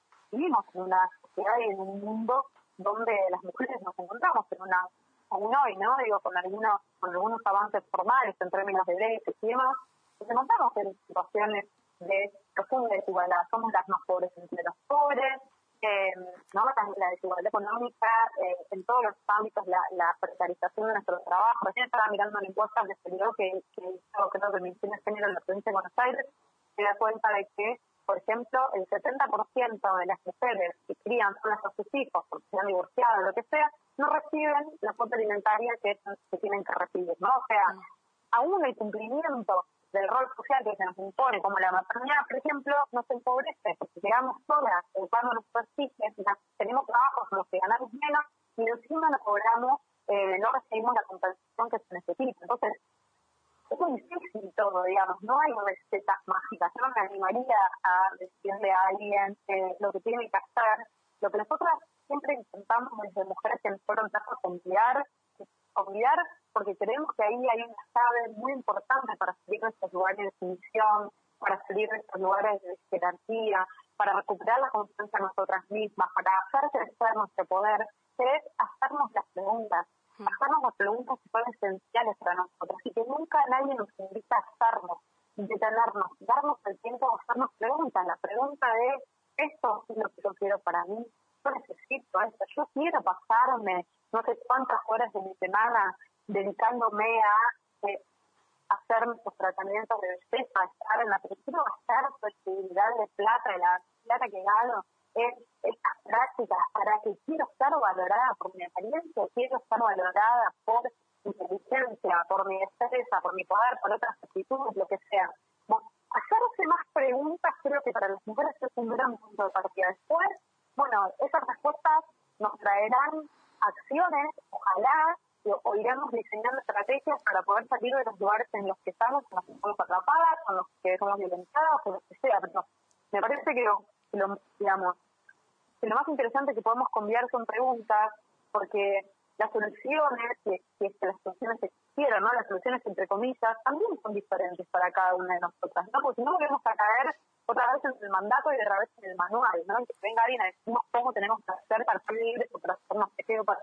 La verdad es que creo que eso lo vamos construyendo colectivamente cuando ponemos nuestras ideas y nuestras experiencias en común, pero de ese colectivizar experiencias, que es lo que hacemos un montón en Mujeres que no fueron capas, bueno, aparecen las, digamos, las estrategias individuales, ¿no? O sea, de saber cómo lo hicieron un montón de otras, yo puedo ir viendo cómo lo puedo hacer yo. Pero eso no quiere decir que como lo hayan hecho otras, yo lo puedo hacer, ¿no? Eso me parece importante, porque si no, digamos, en esta sociedad de consumo y de hashtags y de, y- y de soluciones rápidas, ¿no? Que creo también que todos buscamos, todos y todos buscamos, ¿no? Quisiéramos que nos dieran el manual de cómo ser felices y cómo vivir mejor, cuando, bueno, los manuales esos solo les sirven a quienes los escribieron, en el mejor de los casos. Eh, entonces, bueno, eh, me gustaría que esta solución inmediata existiera, pero lo cierto es que la vida es bastante más compleja y esas soluciones mágicas en general no existen y todo demanda bastante más de nosotras y de nosotras y de nosotros y, y tener vidas dignas es, eh, bueno, es un trabajo, ¿no? Es un trabajo y es algo que también se construye colectivamente. La que habla es Lala Pasquinelli, eh, de Mujeres que no fueron tapa. Estamos ingresando al final de la entrevista. Eh, te queremos agradecer tu tiempo, Lala. Victoria, Cami, creo que tiene una preguntita más. Eh, pero bueno, no quería quedarme eh, sin, sin agradecerte de tu tiempo. Pueden visitar, por supuesto, el sitio de Mujeres que no fueron tapa en Instagram y todas las redes sociales. Eh, bueno, nada, básicamente agradecerte eh, tu testimonio, la verdad que es eh, súper importante para nosotras, sobre todo porque se- seguimos a la cuenta y nos ha hecho, antes de, de entrar a la entrevista, hablábamos acá con mi compañera eh, de todas las cosas que nos ha hecho cuestionar, digamos, eh, y yo creo que, como venías diciendo, eh, el diálogo, esa solidaridad, solidaridad, solidaridad. Tuve- me agarró un problema técnico que se genera también a través del testimonio de, de todas las personas que participan. Eh, me parece que es súper rico y Fundamental cuestionar, ¿no? Todo el tiempo. También. No, y que Sí, también, eso, a mí, por cual. ejemplo, en mi caso, me hace sentir acompañada. re. y sé que no soy la única, que varias nos sentimos igual, así que es agradecerte por, que se por vaya todo ese este miedo porque proyecto. la, la vas a pegar negra. Es increíble. Muchas gracias, Lala. No, gracias, chicas. Un placer a todos. Muchas gracias. Un besito grande. Chao, chao. Un abrazo grande. Chao, chao. Ahí pasaba la entrevista con Lala Paquinelli, eh, lo decíamos, mu- eh, titular de Mujeres que no fueron tapa, hablando con Fase Cero, donde nada volverá a ser como era. Fase Cero. Nada volverá a ser como era. Búscanos en Instagram como Fase Cero Radio y encontrá todos nuestros capítulos en Spotify, siguiendo la cuenta Fase Cero. Después no digas que no te avisamos. Fase cero. What's the secret to being 76 and still so hot? Sex, drugs and rock and roll. Nada volverá a ser como era. Que es la que hay, Julito. Wow. Un palito ahí planchado. ¿Tú crees que vamos a darlo? Hacho, en verdad, yo tengo que hacer algo. Julito Maraña, de mala maña, tira su hazaña. 80 truco y mil altimaña. Se fuma un fili A cualquiera el día le empaña. A los bichotes araña como piraña. Chamaquito que se junte con Julito se daña. Le gusta la mataera, los asaltos y la cizaña. Nadie tira al medio un tipo de esa calaña. Ni los estatales, ni arrestos especiales y federales. Le encuentran causa en los tribunales. Aunque ya todo el mundo conoce todos sus males. No hay evidencia ni chota que lo señale. En el barrio le temen. Final del capítulo 73 de Fase Cero, donde nada volverá a ser como era Álvaro Garay, la señorita María Jiménez, la señorita Camila Palacio y la señorita Natacha Grabre Camors. Chau, muchas gracias por venir a un programa. Una vez más he demostrado que he triunfado en el Tutti Frutti, que las tengo de hija a todas y a la señorita Catalina gané yo, Marín, gracias por venir a Yo presenciar. gané. Ganó Natacha. ¿Ganaste? Yo gané. No está chequeado eso.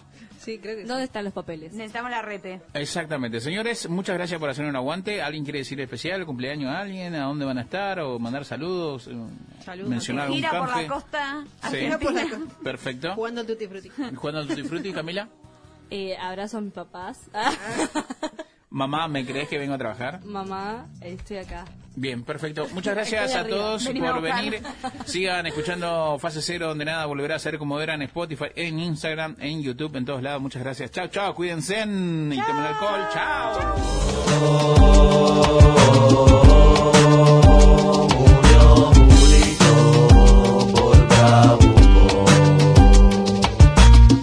La cárcel y los cementerios están llenos de gente. Camine derecho, jodedor, que el abuso no es bueno y la humildad prevalece. Los tiempos cambiaron, la máquina del tiempo no se detiene. Uno se muere, pero la vida continúa. Pórtate bien, brega bien y búscate el peso honradamente para que no te pase lo mismo, ¿sabes?